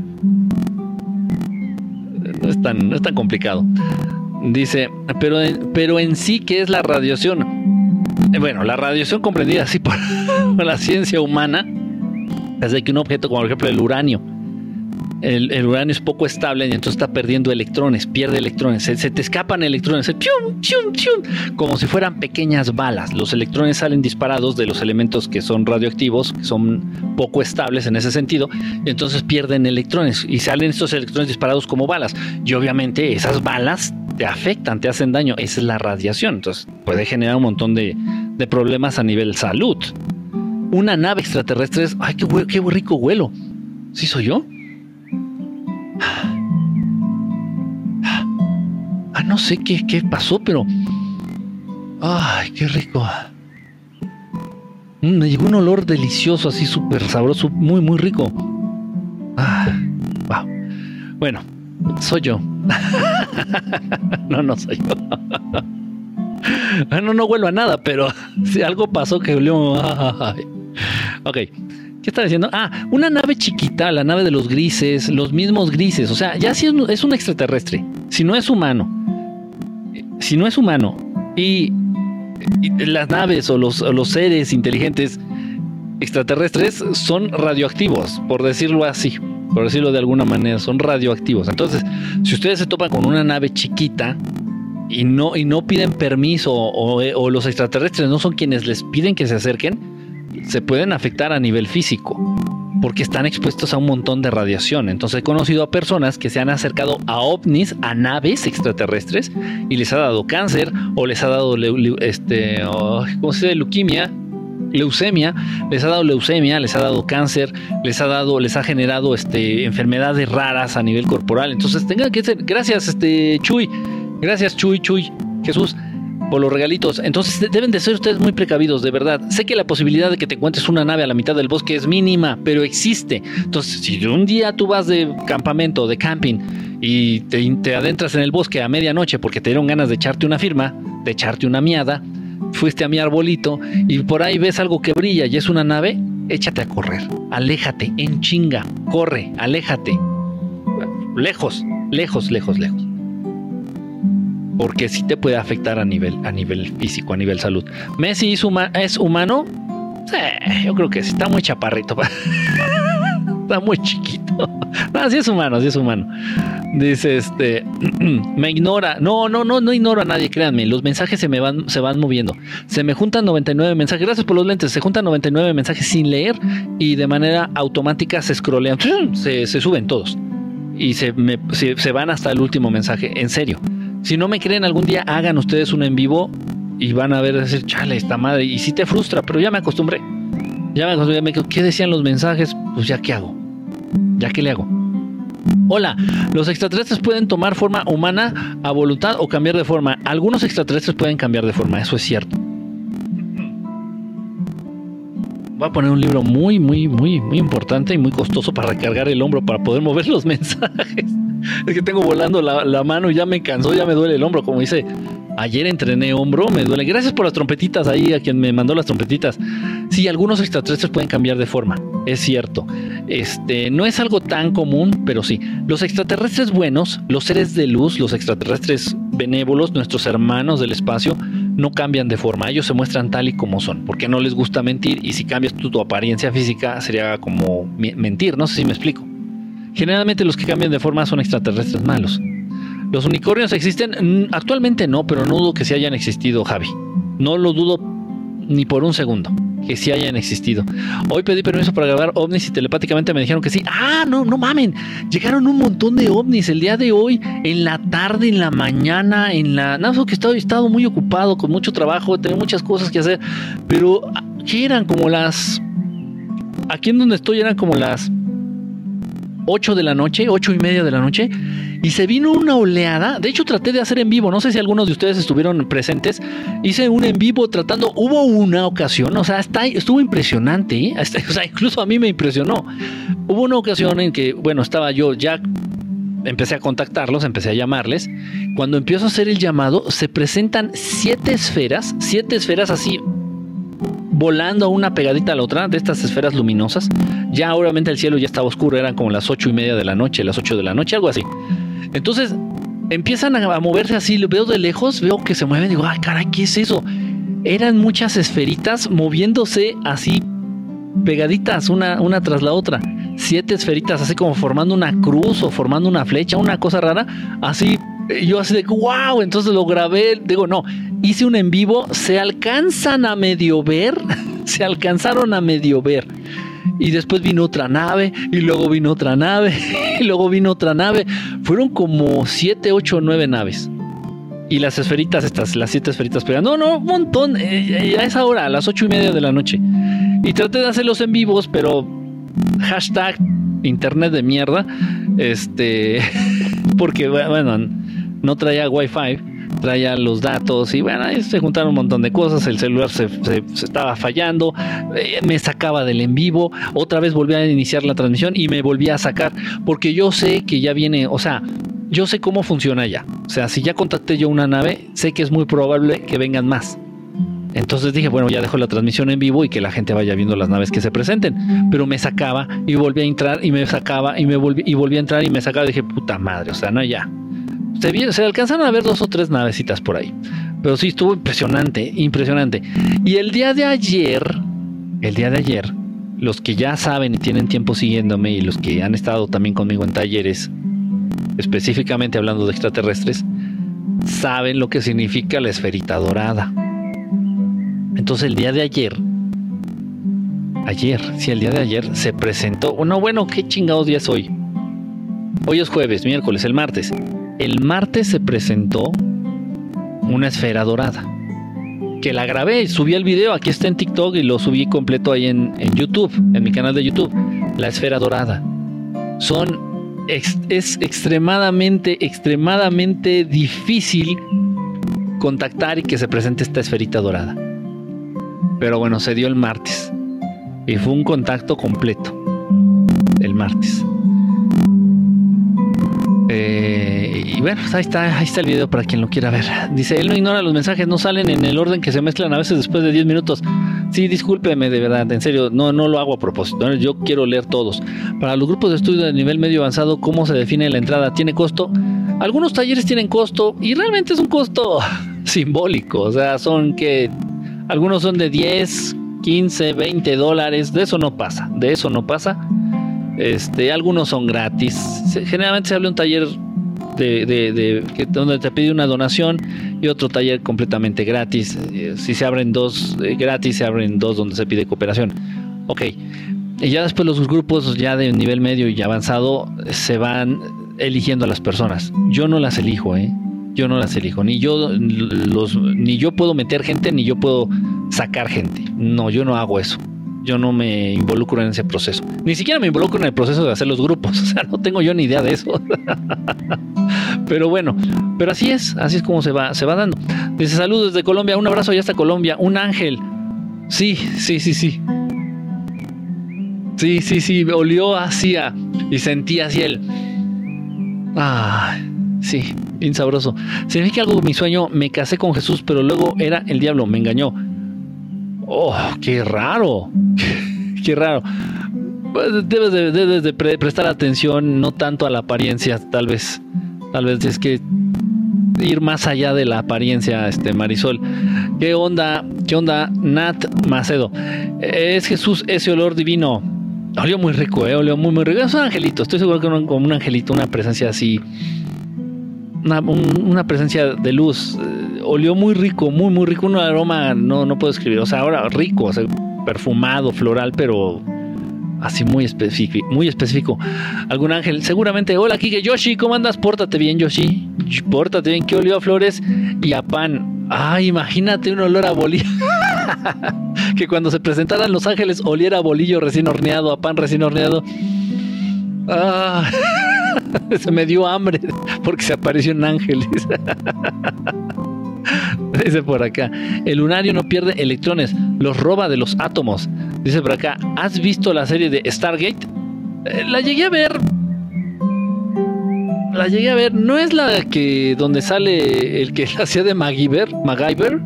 MacGyver, MacGyver. ¿Cómo era? En español, en inglés, no sé cómo se diga. Es esa, ¿no? La de Stargate. Sí, es. Sí, llegué a verla. La llegué a ver. eh, no me acuerdo bien.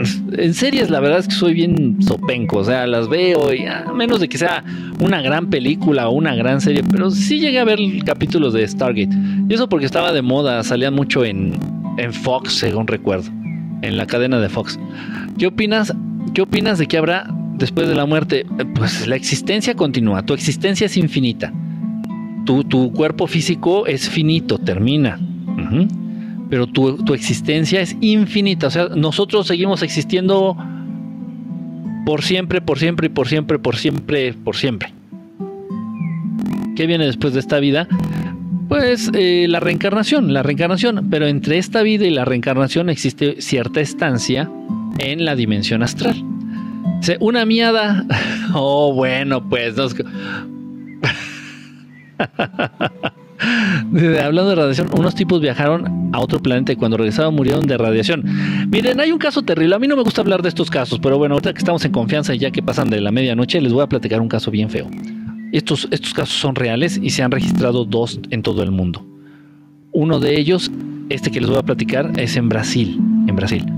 Entonces, un, un muchacho, un hombre, un muchacho joven, un hombre joven. Allá en Brasil este, venía de trabajar, es, terminaba su turno. No es un cuento, es historia real, ¿eh? Es historia real. Esta historia yo me enteré a través del maestro Salvador Freixedo. Él tiene un escrito, no sé si lo haya publicado en uno de sus libros, pero bueno, él, él personalmente me mandó este, esta, esta investigación que él hizo de este caso. Esto es real. Voy a dejar mi librote. Ya. Es, que no lo quiero lastimar, es un libro muy caro. Voy, a poner uno más barato para, para, poder recargar el codo. Miren, entonces esta persona, este joven, venía de trabajar allá en Brasil. No, me acuerdo de qué zona específicamente, les voy a contar a grandes rasgos, no, me acuerdo detalles. Voy a hacer un videito, fíjense, voy a hacer un videito aquí en TikTok hablando de este caso, es impresionante, pero no me gusta porque son muy trágicos. Miren ustedes, venía de trabajar, se dirigía a su casa, venía caminando por un camino, no, no, no, no tenía carro, ni moto, ni bicicleta, venía caminando. Ya era, ya estaba oscureciendo, ya estaba oscuro, se puede decir, recién acababa de, anochecer. Y de repente él se dio cuenta que lo venía siguiendo una luz desde el cielo. Entonces él, él, venía caminando y esta luz lo venía siguiendo. Él empezó a correr, la luz lo empezó a corretear, lo empezó a seguir. Entonces ya no se podía sacudir esta luz. Entonces no él no dio ya muchos, no alcanzó a dar ya muchos detalles. Nada más dijo que lo correteó una luz y que la luz lo correteaba y que la luz lo correteaba y que la luz se le puso enfrente. Entonces llegó un momento en donde el, o la nave o los seres que venían en la nave se le presentaron, se le pusieron enfrente y, y, y ya le impidieron el paso. Total que dice que estuvo ahí muy cercano a la luz. Él, él, ahorita van a entender por qué lo digo así. Entonces, nada más la luz esta se le puso muy cerca, muy cerca, muy total. Entonces ya de repente desaparece esta luz y él se empezó a sentir raro, se empezó a sentir mal, se empezó a hacer así muy confundido y raro. Entonces empezó ya a correr, empezó así a tratar de llegar rápido a su casa. Total, llega a su casa y empieza a decir, pero así todo espantado y sin aire porque acaba de correr. Entonces, no, es que vengo, venía corriendo por el camino, dice, vengo del trabajo y se me apareció una luz, y, pero estaba cada vez más cerca y se me puso enfrente y total que estaba todo loco, así muy, muy, muy exaltado. Empezó a tener temperatura, empezó a tener febrícula, empezó a tener fiebre, este se dio cuenta, su esposa era casado y la, familia con la que él vivía, no me acuerdo quién vivía en su casa, pero total se dieron cuenta este, que se empezó a poner mal, entonces empezó a tener temperatura, fiebre, empezó a vomitar, se puso muy mal, muy, muy mal físicamente. Entonces la familia se preocupó, dice, no saben que vamos a tener lo que llevar al, médico, vamos a tener que hacer algo, al doctor, al hospital, no sé. Entonces, pues no tenían carros, o sea, es una, era una familia este, pues de escasos recursos. Entonces tenían una como, ¿cómo se llaman estas? Carretilla, de albañil, de albañilería, una carretilla, una carreta, carretilla, no sé, donde ponen los materiales y todo eso. Entonces ponen al joven, no me acuerdo tampoco del nombre, ponen al joven este, dentro de la carretilla con la intención de llevarlo al médico, porque pues ni modo de llevarlo cargando, ya no podía caminar, estaba hirviendo en fiebre, este, estaba vomitando, ya no tenía conocimiento y nada más decía que la luz y que la luz y que vio la luz y que se le presentó la luz y que la luz bajó del cielo y se le puso enfrente. Era lo único que decía. Esto es real, ¿eh? Esto es en serio, esto es cierto. Total que iban en la carretilla y mientras iban, se dirigían hacia el médico, hacia el doctor, hacia la ayuda, el joven este se iba derritiendo. Literal. Literal. Entonces cuenta la familia, porque ya fue con la que tuvo este cercanía este el maestro Salvador Reicedo, que les contaron bien el caso quienes le contaron bien el caso. Entonces dice que iban en la cartilla y ellos iban viendo cómo se le iba derritiendo la piel, la carne, los músculos, así de aquí dice que se le, se le iba escurriendo así y ya se le estaban notando los huesos de aquí del hombro dice, ¿qué le está pasando? Total que para cuando llegaron allá a la asistencia médica, al doctor, ya iba nada más el esqueleto. El esqueleto y en la carretilla, en la carreta esta, iba como un jugo ahí, como, sí, como un jugo, como un líquido porque toda la materia blanda, la materia orgánica, la materia blanda, órganos internos, piel, músculos, todo se derritió.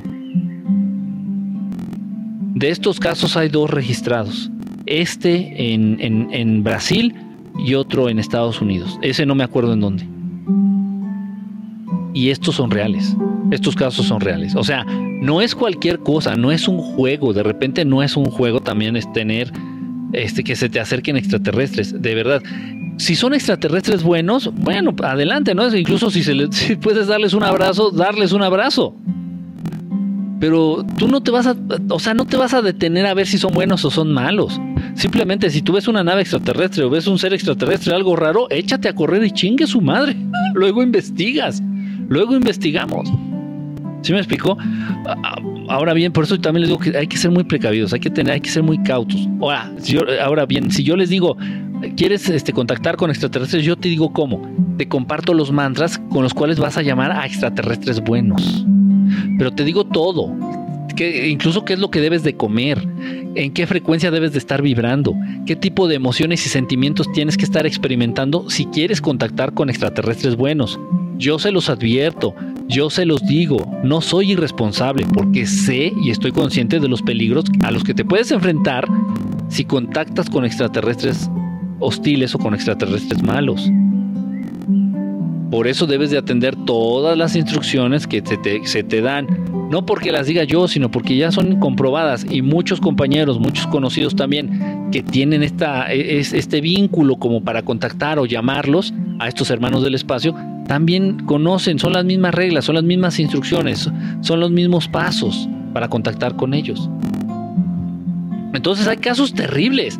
Hay casos de verdad, esos, son de los más. Imagínate llevar a tu, a tu familiar allí en la carreta buscando a un médico y que se te vaya derritiendo. O sea, ¿qué haces? Puta frustración. O sea, dices, bueno, si iba desangrando, pues le pones la mano, le pones una gasa, un trapo, haces presión, le pones un hielo, no sé, algo. Pero si tu familiar se te va derritiendo, ¿qué chingados haces? Obviamente eso fue consecuencia de esta radiación, de esta, de, esta energía que emanan, que irradian algunos extraterrestres y sus naves. Entonces, es irreal, en serio. Y repito, son dos casos de los que se tiene registro de este tipo. Este ahí en Brasil y otro en Estados Unidos. Voy a investigar el de Estados Unidos. Eh, ya, ya, había, ya lo había leído, ya me habían pasado los datos y todo, ya se me olvidó. Estos tipos de casos así trágicos, graves, y no me gusta mucho adentrarme en ellos, pero, pero son reales y existen. No podemos tapar el sol con un dedo. Los unicornios sí existen y están en la quinta dimensión, al igual que los dragones. Dice, ¿cómo los llamas rápido? Dice, mm, mándalos de tour a tus fans. mándalos de tour a tus fans. ¿Cómo? Entonces lo que yo miré en el cielo que era. No, pues no sé cómo, cómo estuvo este choque. Yo no tuve tiempo hoy de salir a la azotea. No, Zule, muy mal, ¿eh? Muy mal. Este, y en Estados Unidos es bien raro, como no te puedes subir a las en muchas casas no te puedes subir a las azoteas en Estados Unidos. O sea, sales al patio, a la yarda, pero no a la azotea, no. Dice por acá, eh, ¿qué piensas de los tipos de sangre negativa? Según el 15% de la población son... Es algo raro, mira, este Jairo, se dice que el factor RH negativo surge a partir de que los Anunnaki mezclan su genética o su sangre con, este, con la de los humanos. Entonces fue cuando bajaron estos, a los que les dicen ángeles caídos, no son ángeles ni son ángeles esos pendejos, no, son los hijos de los Anunnaki y los mismos Anunnaki, Anunnaki papá y Anunnaki junior. Entonces bajaban y violaban a mujeres humanas, así literal, entonces las, violaban, este, copulaban con mujeres humanas, de ahí surgieron gigantes, de ahí surgieron unos humanos, mezclas de humano Anunnaki que no son gigantes, que tenían apariencia 100% humana, pero ahí se cree que ahí es donde surge este factor del RH negativo. Ahí. Eso es lo que se cree. No pude ver ese, ese en vivo. Vane, Vane, Vane, ¿cómo estás, Vane? Dice, hola, ¿qué piensas de los santeros de Yoruba? Es que están cabrones, están bien cabrones. ¿sí? Muchas, tuve la oportunidad de ver en Cuba muchas de estas religiones que se derivan de, las, o prácticas que se derivan de religiones este, originarias allá de África y vi cosas increíbles, ¿eh? Increíbles. O sea, pude ver cómo revivían animales muertos. Y me dicen que algunos, eso no lo vi y ya no lo quise buscar. y dicen que incluso pueden revivir humanos. Por cuestión de minutos. Haz de cuenta que dicen, no, es que se murió mi abuelito y ya tu abuelito llevaba dos horas muerto. Lo pueden revivir. Por cuestión de 5 o 10 minutos no me creen, ya lo sé. Yo tampoco lo creía.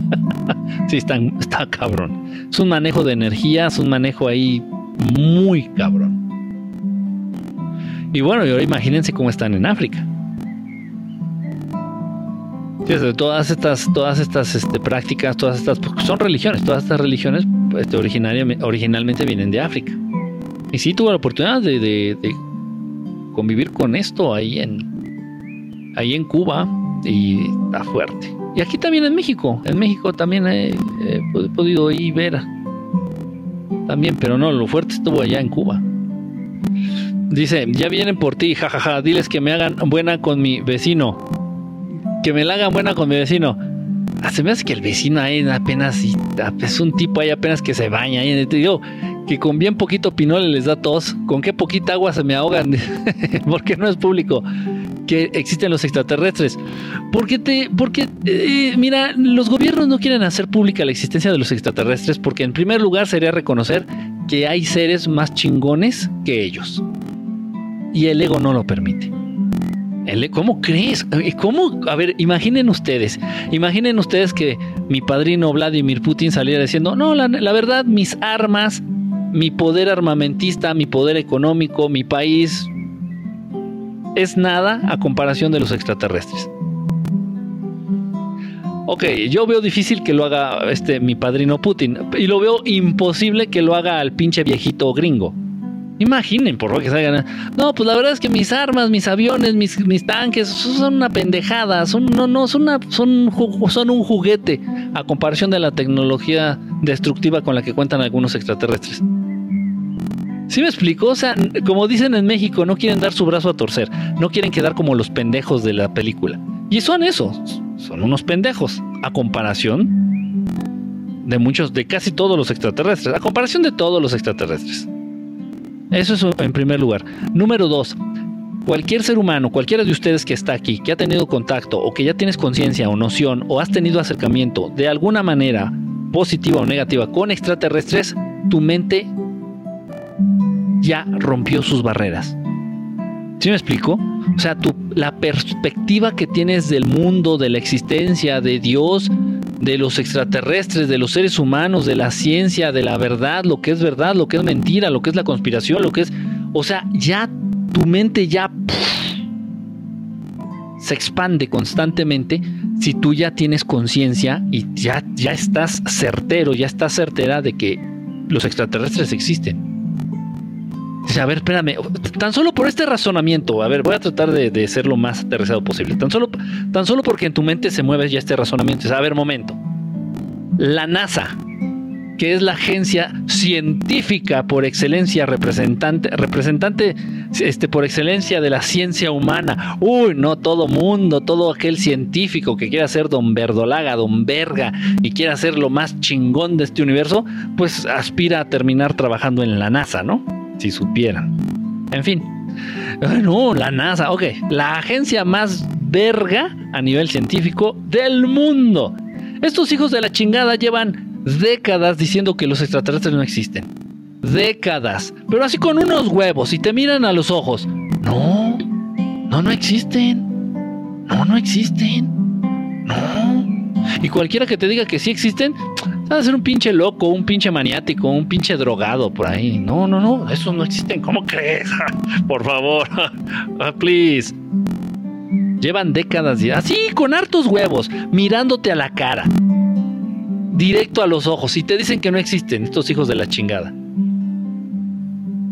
Ok, y de repente tú, no porque te lo digo yo, o porque viste una de mis transmisiones, uno de mis videos pedorros, no tú lo vives y lo experimentas en carne propia. Un día estás dormido ahí en tu cama, de repente ves que una luz se asoma por la ventana, te da curiosidad, tratas de levantarte a ver qué es y ya no puedes moverte. dices, a ver, espérame, ¿qué pasó? ¿Por qué no me puedo mover? No me puedo mover, no, nada más puedo mover los ojos, ¿qué pasa? Y de repente se te aparecen estos pinches chaparritos cabezones ahí en tus pies, tú. Y estás que te cagas. ¿Ok? Ya agarran, te pican la cola, te ponen el chip, te violan o lo que te hagan. Se suben a su nave y se van. Y tú te quedas ahí. Y de repente enciendes, enciendes este, tu celular y, y, sale un reporte de la NASA. No, los extraterrestres no existen. No, los mandas a chingar a su puta madre ida y vuelta 30 veces. 30 veces. Es, a ver, hijos de su reputísima madre, llevan toda la pinche vida diciendo que esto no es real, que esto no existe, hijos de la chingada, me acaban de venir a jalar las patas, cabrones.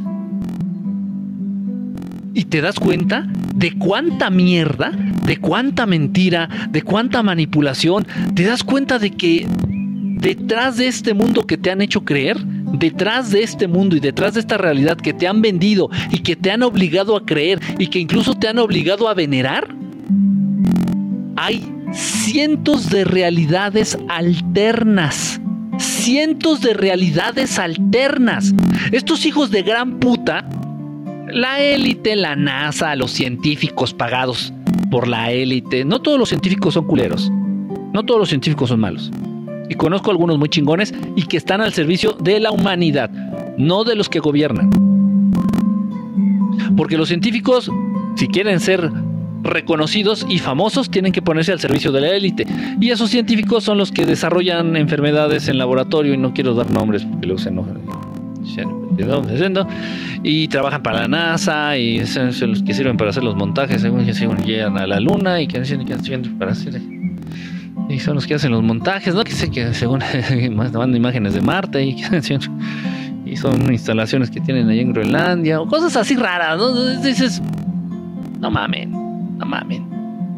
Y ya no, y, o sea, y ya no hace falta, ya no hace falta que llegue un puto científico súper reconocido como el pendejo del Stephen Hawking, en Rest in Peace, que llegara un pendejo como el Stephen Hawking, Rest in Peace, y te diga, los extraterrestres no existen. Es improbable que te topes con un extraterrestre. Y que dices, pues, pues, entonces me acabo de ganar la lotería. Pinche Stephen Hawking robotizado, puto. Porque me acaban de venir a jalar las patas, cabrón. Entonces me acabo de ganar la lotería, puto.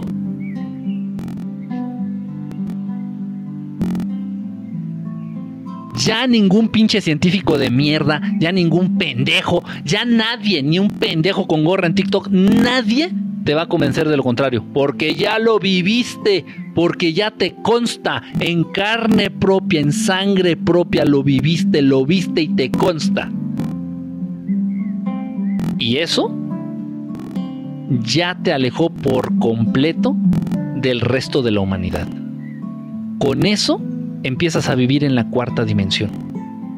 Aunque sea una abducción, aunque sea una abducción, o sea, aunque sea un encuentro negativo, aunque sea un encuentro traumático con extraterrestres, si atravesaste un, evento de una abducción, con ese evento empiezas, si tú, lo si tú lo permites y si tú lo entiendes así, empiezas a vivir de manera inmediata en la cuarta dimensión. Ahora bien, debo de ser bien honesto, he atendido casos, muchos casos de abducciones, de, muchachas, de chamacos que han sido abducidos y, prefieren ya después negarlo. Entonces me, encuentro con ellos 10 años después de su abducción y me dice, no, ¿qué crees? Yo, ya lo estuve pensando, se me hace que lo soñé. Ponte a pensar, y, o sea, fue un sueño. Bueno, si pensando eso te afectas menos y te vas a poder seguir adaptando a esta mierda de mundo, piensa lo que quieras. Piensa lo que quieras. Hay gente hay gente que desarrolla esta situación. Lo abducen o los contactan, o sea, tienen cercanía con algún extraterrestre, sea bueno o sea malo, y ya con el tiempo prefieren negarlo o convencerse de que fue un sueño. No, no, yo lo soñé. No, no fue real, no, no fue real. Ay. ok, pero si tú eres una persona inteligente,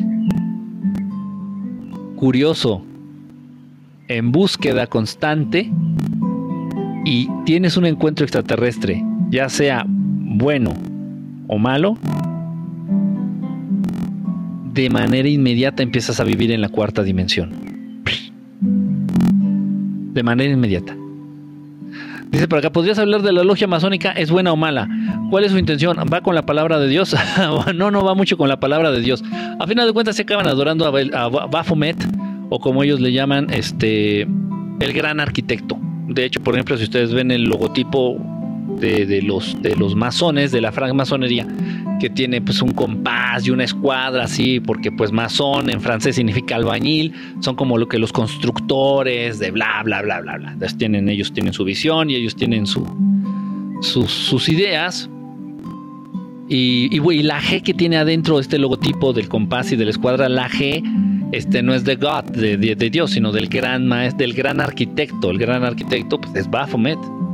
Entonces, pero bueno, pero independientemente de eso, no quiere decir que todos los masones, he conocido masones muy buenos, he conocido a, masones muy empáticos, he conocido a, y conozco a masones que son unas personas intachables, que son excelentes, son muy cultos, les gusta mucho estudiar, o sea, es como todo.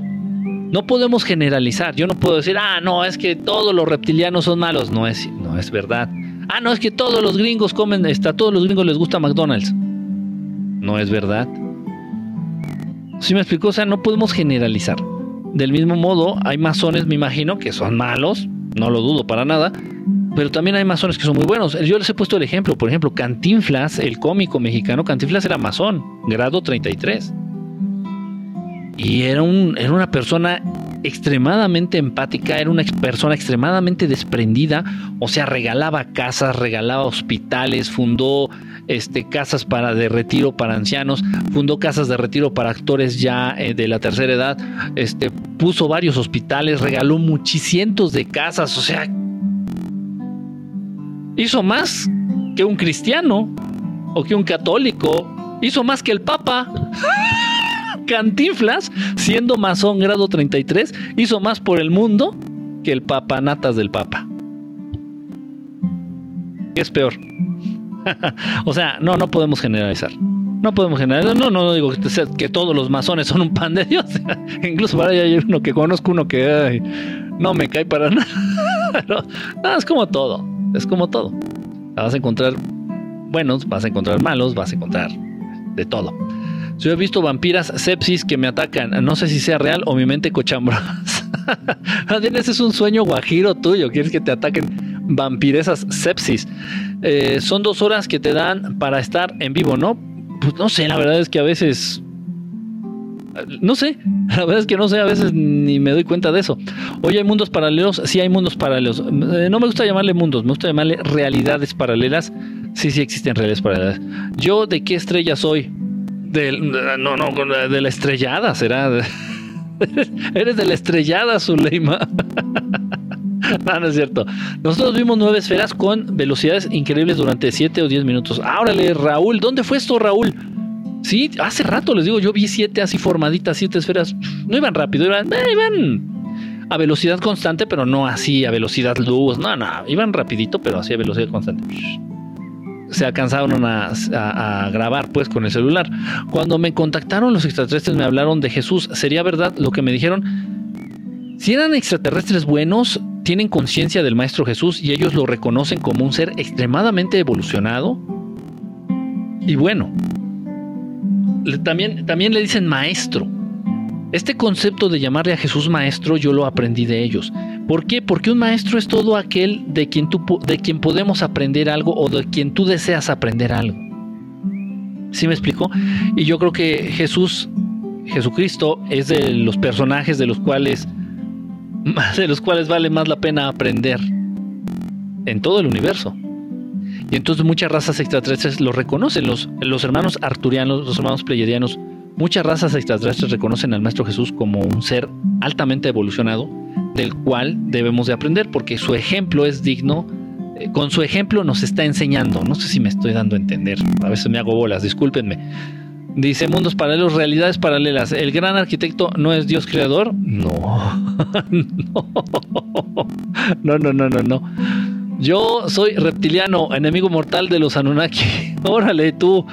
Dice Cantinflas era masón, pero hizo increíbles cosas por la humanidad. Sí, Sí, investiguenlo de verdad, chéquenle. Del mismo modo, también este Benito Juárez, Benito Juárez, el presidente que fue presidente acá en México, pues también era masón, también grado 33, y, y era un hijito de la chingadita, ¿eh?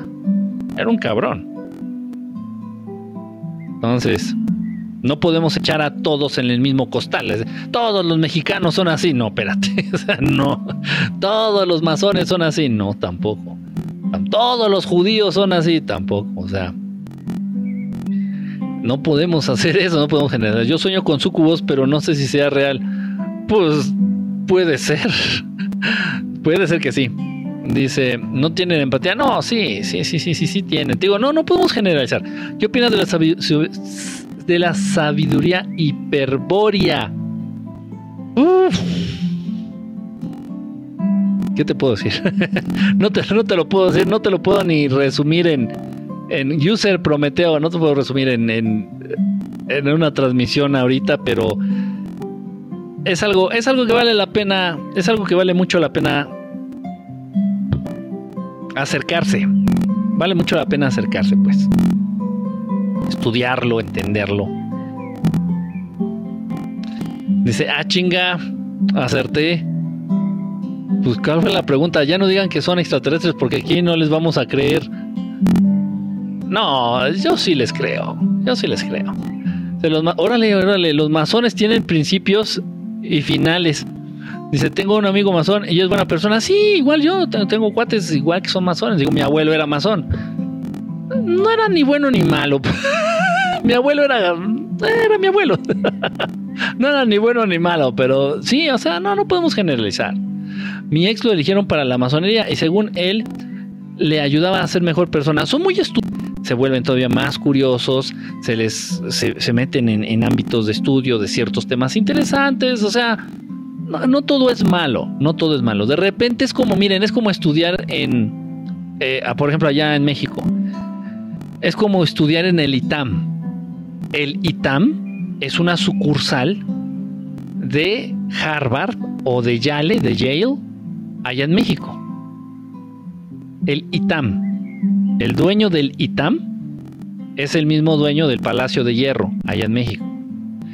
Entonces la gente que de repente estudia en el ITAM, salen muchos, la mayoría salen con el cerebro bien lavado, pensando que son dueños del mundo y que todos los demás están para servirles y, atender sus órdenes. No es broma.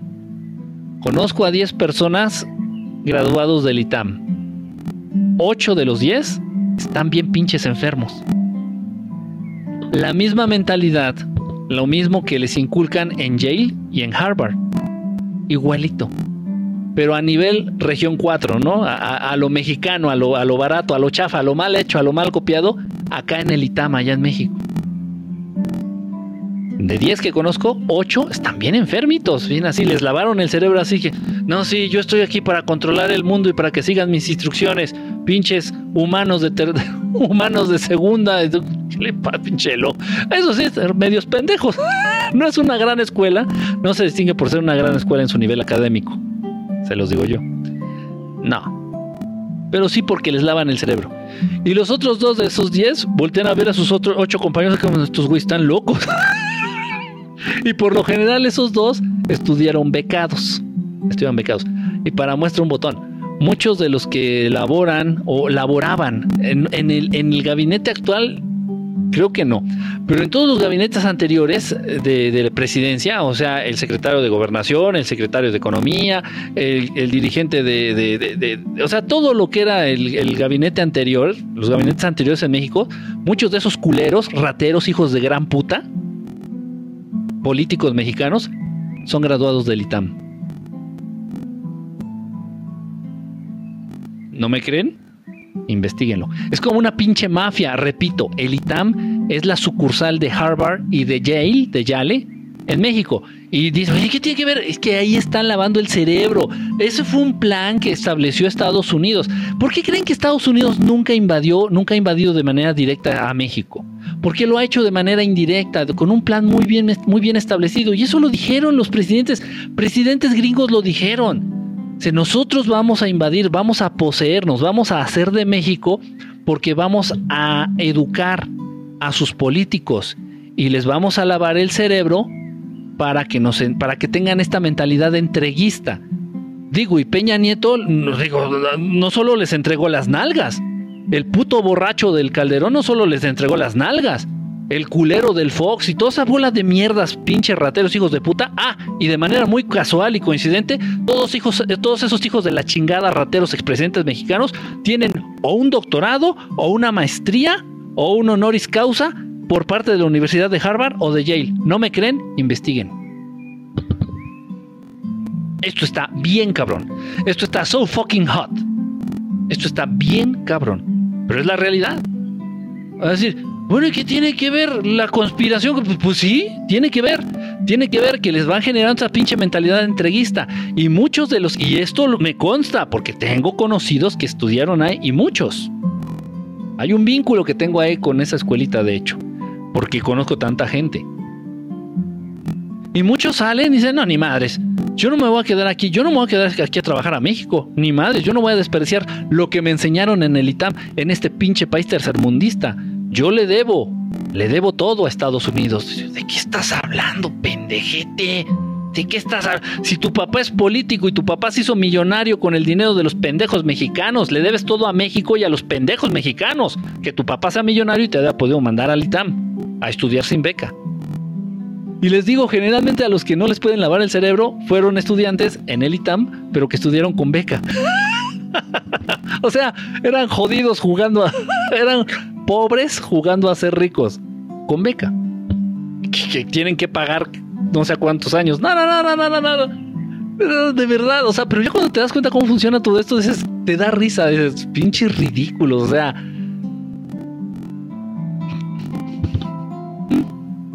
¿Qué le vamos a hacer? El, pinche gordo, ese cerdo maldito, que, creo que nada más en comida se gasta diario 5 mil pesos, pinche mierda, cerdo asqueroso este del Carstens. Carstens, Carstens, ¿quién sabe cómo chingado se llama? ¿Se apellida? Ese puto estudió en el ITAM. el, ex secretario de gobernación, ¿o quién era? No me acuerdo. No, o sea, un montón. Investíguenle, investiguenle. Y casi todos los.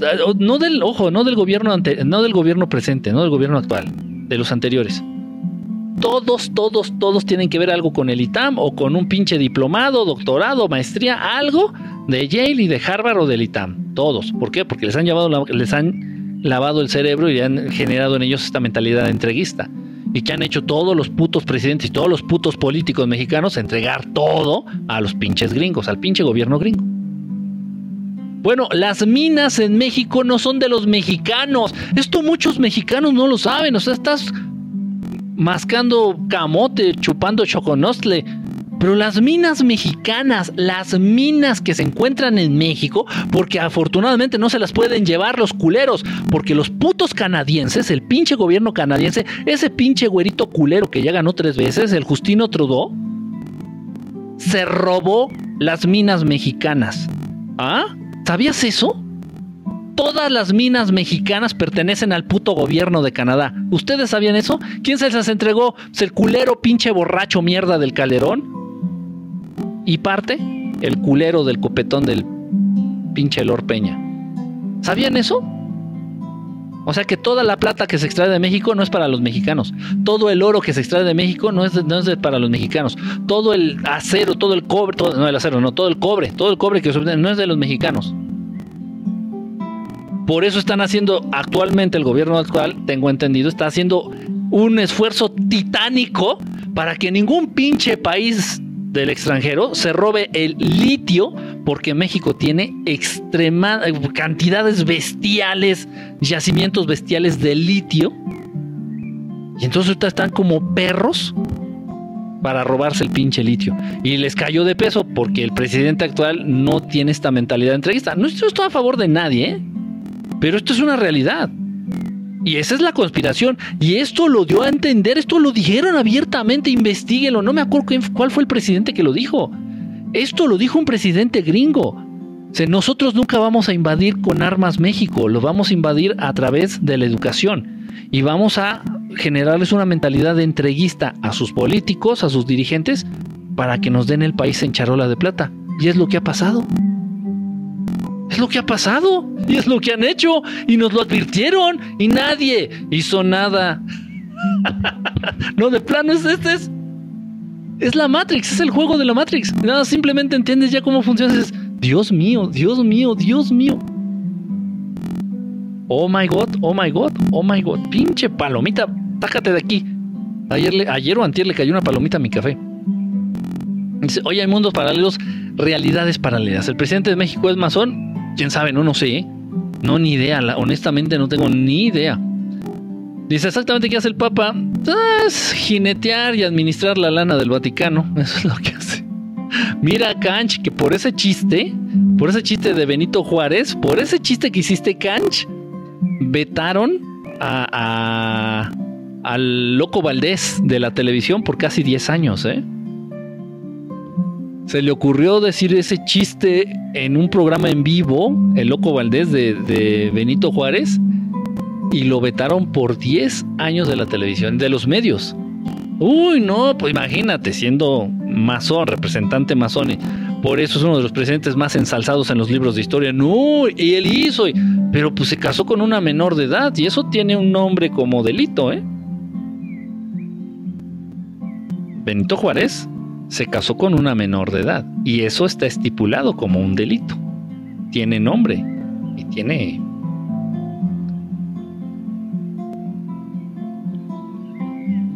Y nadie dice nada. ¿Ustedes sabían eso? Y nadie dice nada. No, y es un montón de, pero, pero no, pero, pero en los libros de historia, puta, está súper ensalzado. No, no, no, no, no. Y ojalá que todos fueran como. Para mí, para mí, para mi perspectiva, que he estudiado la historia desde, no desde los libros comprados, pagados y manipulados, para mí, de los menos peores, no es el mejor, pero de los menos, menos peores presidentes que ha tenido México, es Lázaro Cárdenas. Para mí, Lázaro Cárdenas. no, eh, no Juárez. Los extraterrestres sí existen, pero por su pollo, por su pollo, dice, Cantinflas hizo más que todos los papas juntos. sí, Humberto, sí existen las realidades paralelas, sí, sí existen, sí existen. Chingados mensajes. Chale, maestro, tus libres cada cuándo los haces? Pues cada que puedo, Richard, a veces los miércoles. No, los miércoles y los, los viernes. Es como los tengo planeados, miércoles y viernes. Van a tener que cambiar porque ahorita como se... Es, yo creo que es la temporada en que más grupos voy a abrir, más talleres se van a abrir. Entonces yo creo que los viernes los voy a recorrer. Entonces voy a hacer transmisiones tal vez los miércoles y los jueves o los miércoles y los sábados, algo así. Porque el viernes ya me quedó muy justo, muy, muy, muy apretado en tiempo. Yo he tenido varios avistamientos, incluso tengo un video. ¿De, de dónde eres este Cés Farrell? Cés Farrell. Gracias por responderme, Enrique. Mi comentario está repetido muchas veces para que lo leas. Qué oso. No, no, no. O sea, no hay problema. Dice, hablamos. ¿Qué? Hablamos de los libros acásicos. ¿Akash? ¿Será registros akáshicos? Dice, ¿qué opinas de la película de The, Matrix? Eh, tiene cosas muy buenas, tiene cosas muy interesantes y, contiene información que no, a la que no cualquiera tiene acceso, ¿eh? O sea, por lo que me da a entender que los hermanos Chaukowski o Chaukwowski o Chauwaski o Wasowski, no sé cómo se llaman, bueno, hermanas. ¿Sabían ustedes que los hermanos no me acuerdo cómo se llaman Chakowski, Wachowski, Wasowski, los hermanos Wasowski que hicieron la película de The Matrix, The Matrix, ¿se cambiaron el sexo los dos? ¿Se operaron y ya son las hermanitas Wazowski? ¿Sabían ustedes? Qué raro, ¿no? Son los mismos que hicieron la película del ascenso de Júpiter. Jupiter Ascending. El ascenso de Júpiter o la verdad de Júpiter, no sé cómo le pusieron en, sus países. ¿Qué opina de las esferas del dragón? vamos a buscar las esferas del dragón. Que existe algo parecido a las esferas del dragón en la vida real. En la vida real sí existe algo parecido a las esferas del dragón. Así es. Eh, tenía que ver con la raza de los dracos, de los dragones. O sea, no son los reptilianos, no, no, no, no, no. Son dragones, dragones así de cuento de, de hada, así que, que, el dragón que iba a matar el, el príncipe azul, esos dragones. Pinche mosquito, no te hiciste y si te mato, cabrón. a los moscos sí los mato, no estés buscando, cabrón.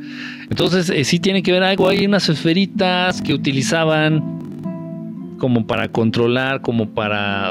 Es un rollo, no, no, no, no, lo, no sé, más bien, no sé si puedo hablar de eso abiertamente, pero crean, por ejemplo, la saga de Star Wars se basa en cosas reales. La saga de Dragon Ball se basa en cosas reales. Muchas, muchas. De hecho, por ahí alguien me, me han pedido ya muchas personitas que hable de la saga del manga, del anime, no sé cómo se llama, de la caricatura de Dragon Ball. A partir de cosas reales y, o sea, tiene muchas cosas importantes. También se los he comentado, la, el anime este de One Punch Man. O sea, obviamente hay mucho fantasía, hay fantasía y que los monstruos y que esto y que el otro, ok pero hay muchas cosas importantes, trascendentes. Es información que no cualquiera conoce y e, ellos, eh, los creadores, lo plasman ahí en esa caricatura, en ese anime. O sea, ¿de dónde sacaron esa información? Es interesante. Dice por acá, yo soy reptiliano. Dice, Enrique, ¿tú le entrarías a una logia masónica?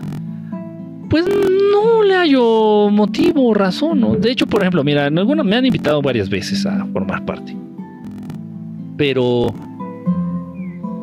por ejemplo, platicando con ellos, eh, de repente hay muchos temas que ellos desconocen. Tan solo el tema extraterrestre. Muchos, todos mis amigos que son masones, y si me preguntan, oye, ¿y esto y esto? Le digo, bueno, que no hablan, o sea, son medios herméticos ellos. Pero pues le digo, bueno, que no les hablan de extraterrestres ahí, no, no, no. ¿Qué onda? O sea, pues. Y de otras cosas, ¿no? así como ellos están más adiestrados y más este, adentrados en otros temas que yo no. Pero, o sea, pues, no. Aparte también implicaría más compromiso, implicaría tiempo, implicaría... Dice, ¿en qué nivel de la te enseña magia? ¿Quién sabe? No, así no tengo ni idea. Dice, eh, los libros akáshicos. Chale, para los fresas. Oye, ¿de qué barrio eres? bueno, es que también tus mensajes los veo. Acá con el tonito bien chilanguesco. Acá como película del torito de los años 50. ¿Por qué la humanidad sigue sin creer en el creador? En el alfa y omega, en el principio y fin. Porque requiere compromiso. Jay, fíjate, fíjate muy bien, Jay. Está bien interesante tu pregunta. Lástima que no podemos adentrarnos como se debiera. De verdad, ¿eh? porque es lo que pusiste el dedo en una llaga muy, muy dolorosa. ¿Tú crees, fíjate lo que te voy a decir Jay, tú crees que si los religiosos católicos tuvieran plena convicción de que Dios Padre, Dios Creador existe,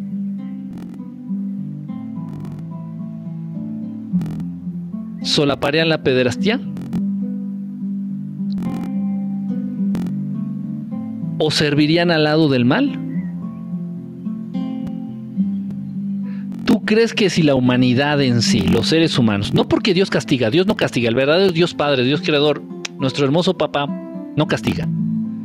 Pero vamos, en el momento en que tú sabes que existe algo, en el momento en que tú sabes que algo tan puro, tan hermoso, tan lindo, tan bondadoso, es real, ya no vas a querer buscar nada más. Entonces, ¿quiénes son de repente los que sirven al mal? Los que no tienen plena convicción de la existencia de Dios Padre. Pero tener la convicción o, tener ese conocimiento de que Dios Padre existe implica responsabilidad. Y lo que menos quiere el ser humano es responsabilidad. Entonces, es una cosa, una cosa lleva a la otra. Una cosa lleva a la otra. complicadito. Dice que este live va para Spotify. Anda, di que sí. No, pues se supone que todos, Betty, se supone que todos los, los programas tratamos de subirlos a Spotify. Se supone. Esa es la idea. Tratamos, tratamos. Pero hay veces que pues no se puede. Dice, eres un gris tú. No estoy tan cabezón, ¿eh? Tampoco. Me gustaría estar ojón, pero no estoy tan cabezón. Saludos a Chihuahua, ya está Chihuahua, Fernando. Tuve un sueño que estaba bajo un árbol. Un señor me pidió dinero. Eh, quería aplastar. no, no te entendí ahí unas palabras. El presidente de México es. No lo sé. No, no sé. Honestamente no sé. ¿eh? Ni idea. Y es algo que no he platicado con, con, con los conocidos, con mis conocidos que son masones. O sea, no tengo ni idea.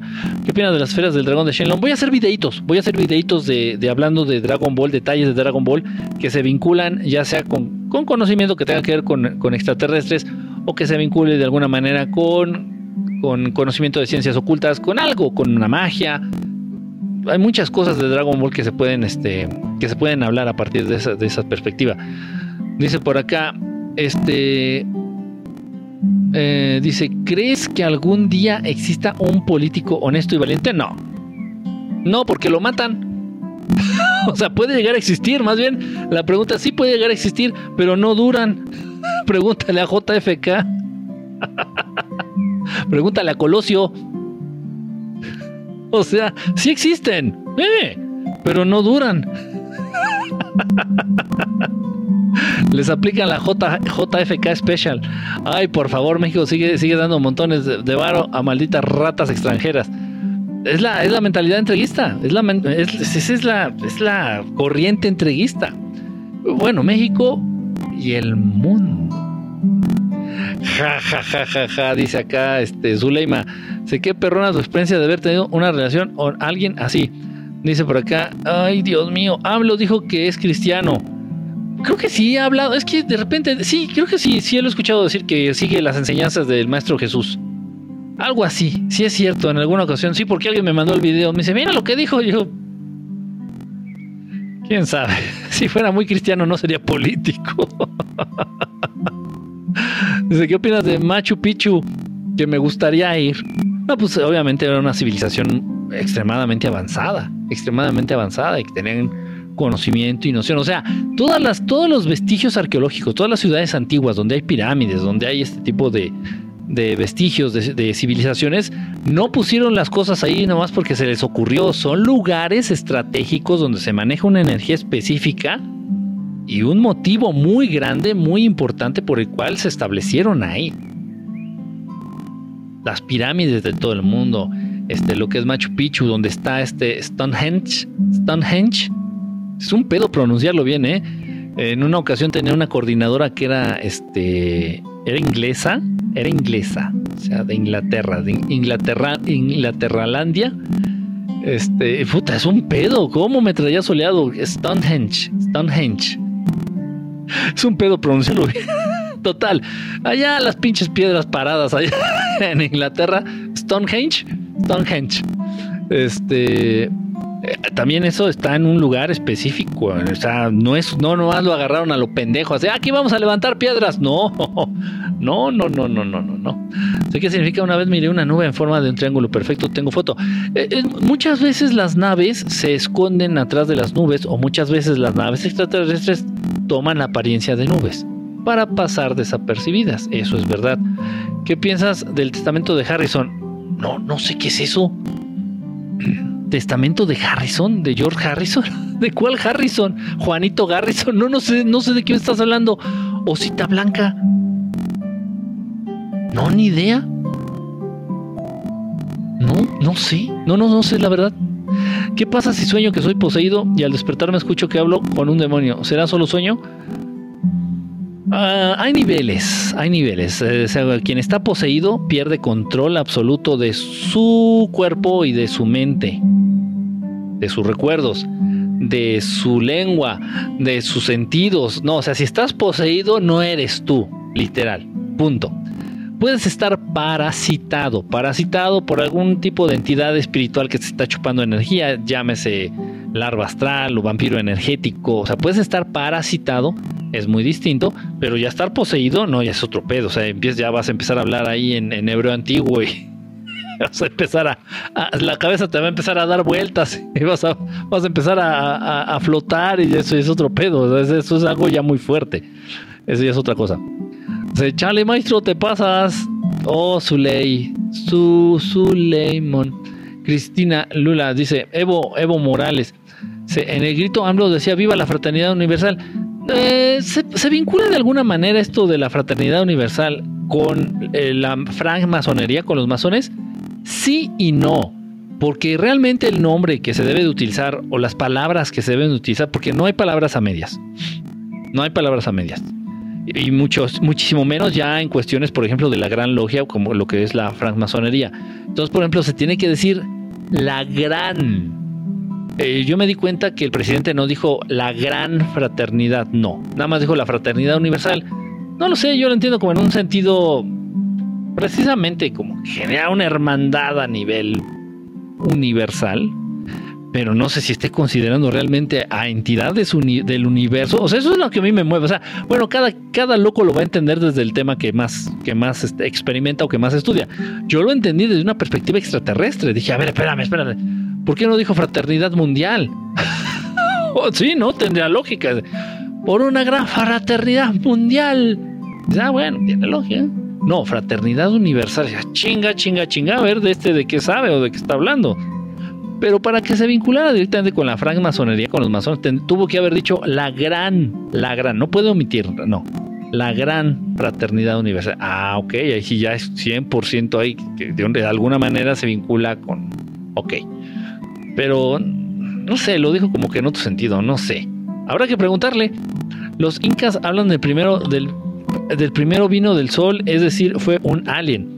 Tus libros se guardan, pues en teoría, pero, pero ¿dónde los pongo? O sea, sí, ya vi que sí se pueden guardar, pero está medio complicado luego subirlos. Por eso se suben eh, los lives, los lives se suben a Spotify. Entonces lo puedes escuchar en formato de, de, podcast, nada más, nada más el audio. Nada más el audio. ¿Qué sabes de las pirámides en China? China es el país con mayor número de pirámides que existe. Y China es el país eh, que insiste más en esconder sus pirámides. ¿Por qué? No lo sé. Pero es súper interesante. El tema extraterrestre, el tema de las pirámides en China es súper interesante y lamentablemente es súper callado, súper vetado por el gobierno chino. Es por el gobierno chino. Está cañón. Dice, ¿podrías decirme qué es AMLO? Por favor, gracias. ¿Qué es AMLO? ¿Qué es? Pues un ser humano, ¿no? ¿Cómo que qué AMLO, AMLO es el presidente de México. Es que es, ¿qué? Manuel, no. AMLO, Andrés, Andrés Manuel López Obrador. Entonces lo resumen, dices AMLO, para no decir Andrés Manuel López Obrador, AMLO. Todo el mundo lo conoce como AMLO. Yo, creo que también en otros países yo, yo pensaba. Piedras paradas. Te albureando, Zule. Mira, una cosa, una cosa y otra cosa es que estés este, albureando. Soy reptiliano. Dice por acá, si te, si, te si te topas o te tomas con algo que te asusta, estás muerto. Así bloqueas la identidad. Ah, caray, este, Diago, perdón, ¿cómo no te, no te entendí? Si te tomas, si te tomas con algo que te asusta, di yo estoy vivo y tú estás muerto, y así bloqueas. Ah, ok, estás haciendo como, como bloquear esta. Ah, ok, ok, ok, ante esta situación. El ejército de terracota está petrificado. Dice, siempre he tenido sueños lúcidos. Es posible tener contacto con los extraterrestres en los sueños. Es una manera. Es, es de hecho, muchas veces es su herramienta de primer contacto con muchos humanos. O sea, los extraterrestres buenos no se te van a presentar de repente, así que, hola, ya llegué, soy un pleiadiano, how are you? No, no, porque tan solo del pinche susto te puede dar un infarto y ahí te mueres. No, entonces los extraterrestres buenos te van preparando para el contacto. Si es que algún día ellos piensan contactar contigo de manera directa, ellos te van preparando. Entonces se te presentan a través de los sueños y a la par los empiezas a soñar y los ves en el cielo. Ves esas naves o esas que parecen esas lucecitas que parecen estrellas, pero que de repente se mueven o de repente ya no están. O eso no lo hace una estrella, Jolines, ¿sí me explico? Entonces empiezas a ver naves en el cielo, empiezas a ver sus naves, pero de lejos, de lejos, de lejos, y empiezas a soñarlos. Ya después las naves se acercan más, ya después las naves te empiezan a lanzar mensajes, así como destellos, como, como flashazos, dices, ah, chinga, chinga, chinga, ya se están comunicando contigo de alguna manera. Y sigues soñándolos, y después las naves ya están cada vez más cerca, y ya de repente tal vez cuando se empieza a desbloquear tu capacidad telepática, empiezas a ver, sigues viendo las naves, pero ya cada vez más abajo, se siguen lanzando flashazos, se siguen comunicando, se siguen mandando mensajes, pero tal vez ya tal vez también, también empiezas a escucharlos acá en tu cabeza, en tu mente, dices, ah, caray, estoy escuchando un mensaje. Y, y ya, pero esto a lo largo de un periodo de tiempo, que será unos 6, 5, 6, 7 meses, y ya cuando ellos consideren que tú estás listo o estás lista para que ellos se presenten ante ti, lo harán. Esto no pasa con todos, ¿eh? o sea, debo ser honesto. Esto no pasa con todos. Sin embargo, todos podemos buscar la experiencia de contacto extraterrestre, todos a distintos niveles. Habrá quienes nada más puedan ver las naves hacia lo lejos, habrá quienes puedan ver las naves un poco más de cerca, habrá quienes puedan estar en contacto ya con un extraterrestre así cara a cara, habrá incluso quienes los inviten a subir a sus naves. O sea, el nivel de contacto ya es... puede variar dependiendo de persona en persona. Ay, se me movieron, se me movieron los mensajes, discúlpenme, por favor, créanme, no, en serio, no, no soy yo. ¿Cómo se pueden remover los parásitos astrales? Oye, eso es todo un rock and roll. ¿Quién preguntó? Angie. Voy a subir un videito hablando de eso, porque sí es un, un rock and roll. Un rock and roll que se debe de bailar despacito. Un dolor muy fuerte en el cuerpo puede significar una larva. Puede ser. Puta, es que Síntomas físicos pueden ser cualquiera, casi cualquier síntoma físico. Es que miren, si hablo de este tema abiertamente ahorita en una, transmisión pública, no me gusta y se me hace un poquito irresponsable porque puede ser que algunos de ustedes se me se me mentalicen. Ok, sí da manifestaciones físicas les voy a compartir algunas, les voy a compartir algunas de las personas que, llegan a estar parasitadas por algún tipo de entidad, este, por algún tipo de entidad, por algún demonio, por algún tipo de entidad, pues ya sea un sucubo, hasta un sucubo, un incubo te puede estar parasitando.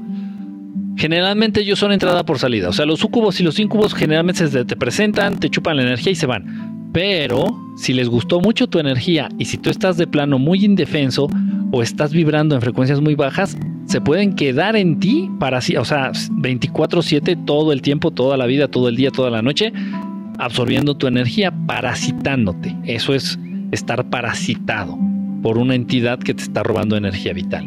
Ok, les voy a compartir algunas de las de los síntomas más frecuentes a nivel físico que se dan cuando está uno parasitado, no, no poseído, no, la posesión ya es otro pedo. Cuando está uno parasitado.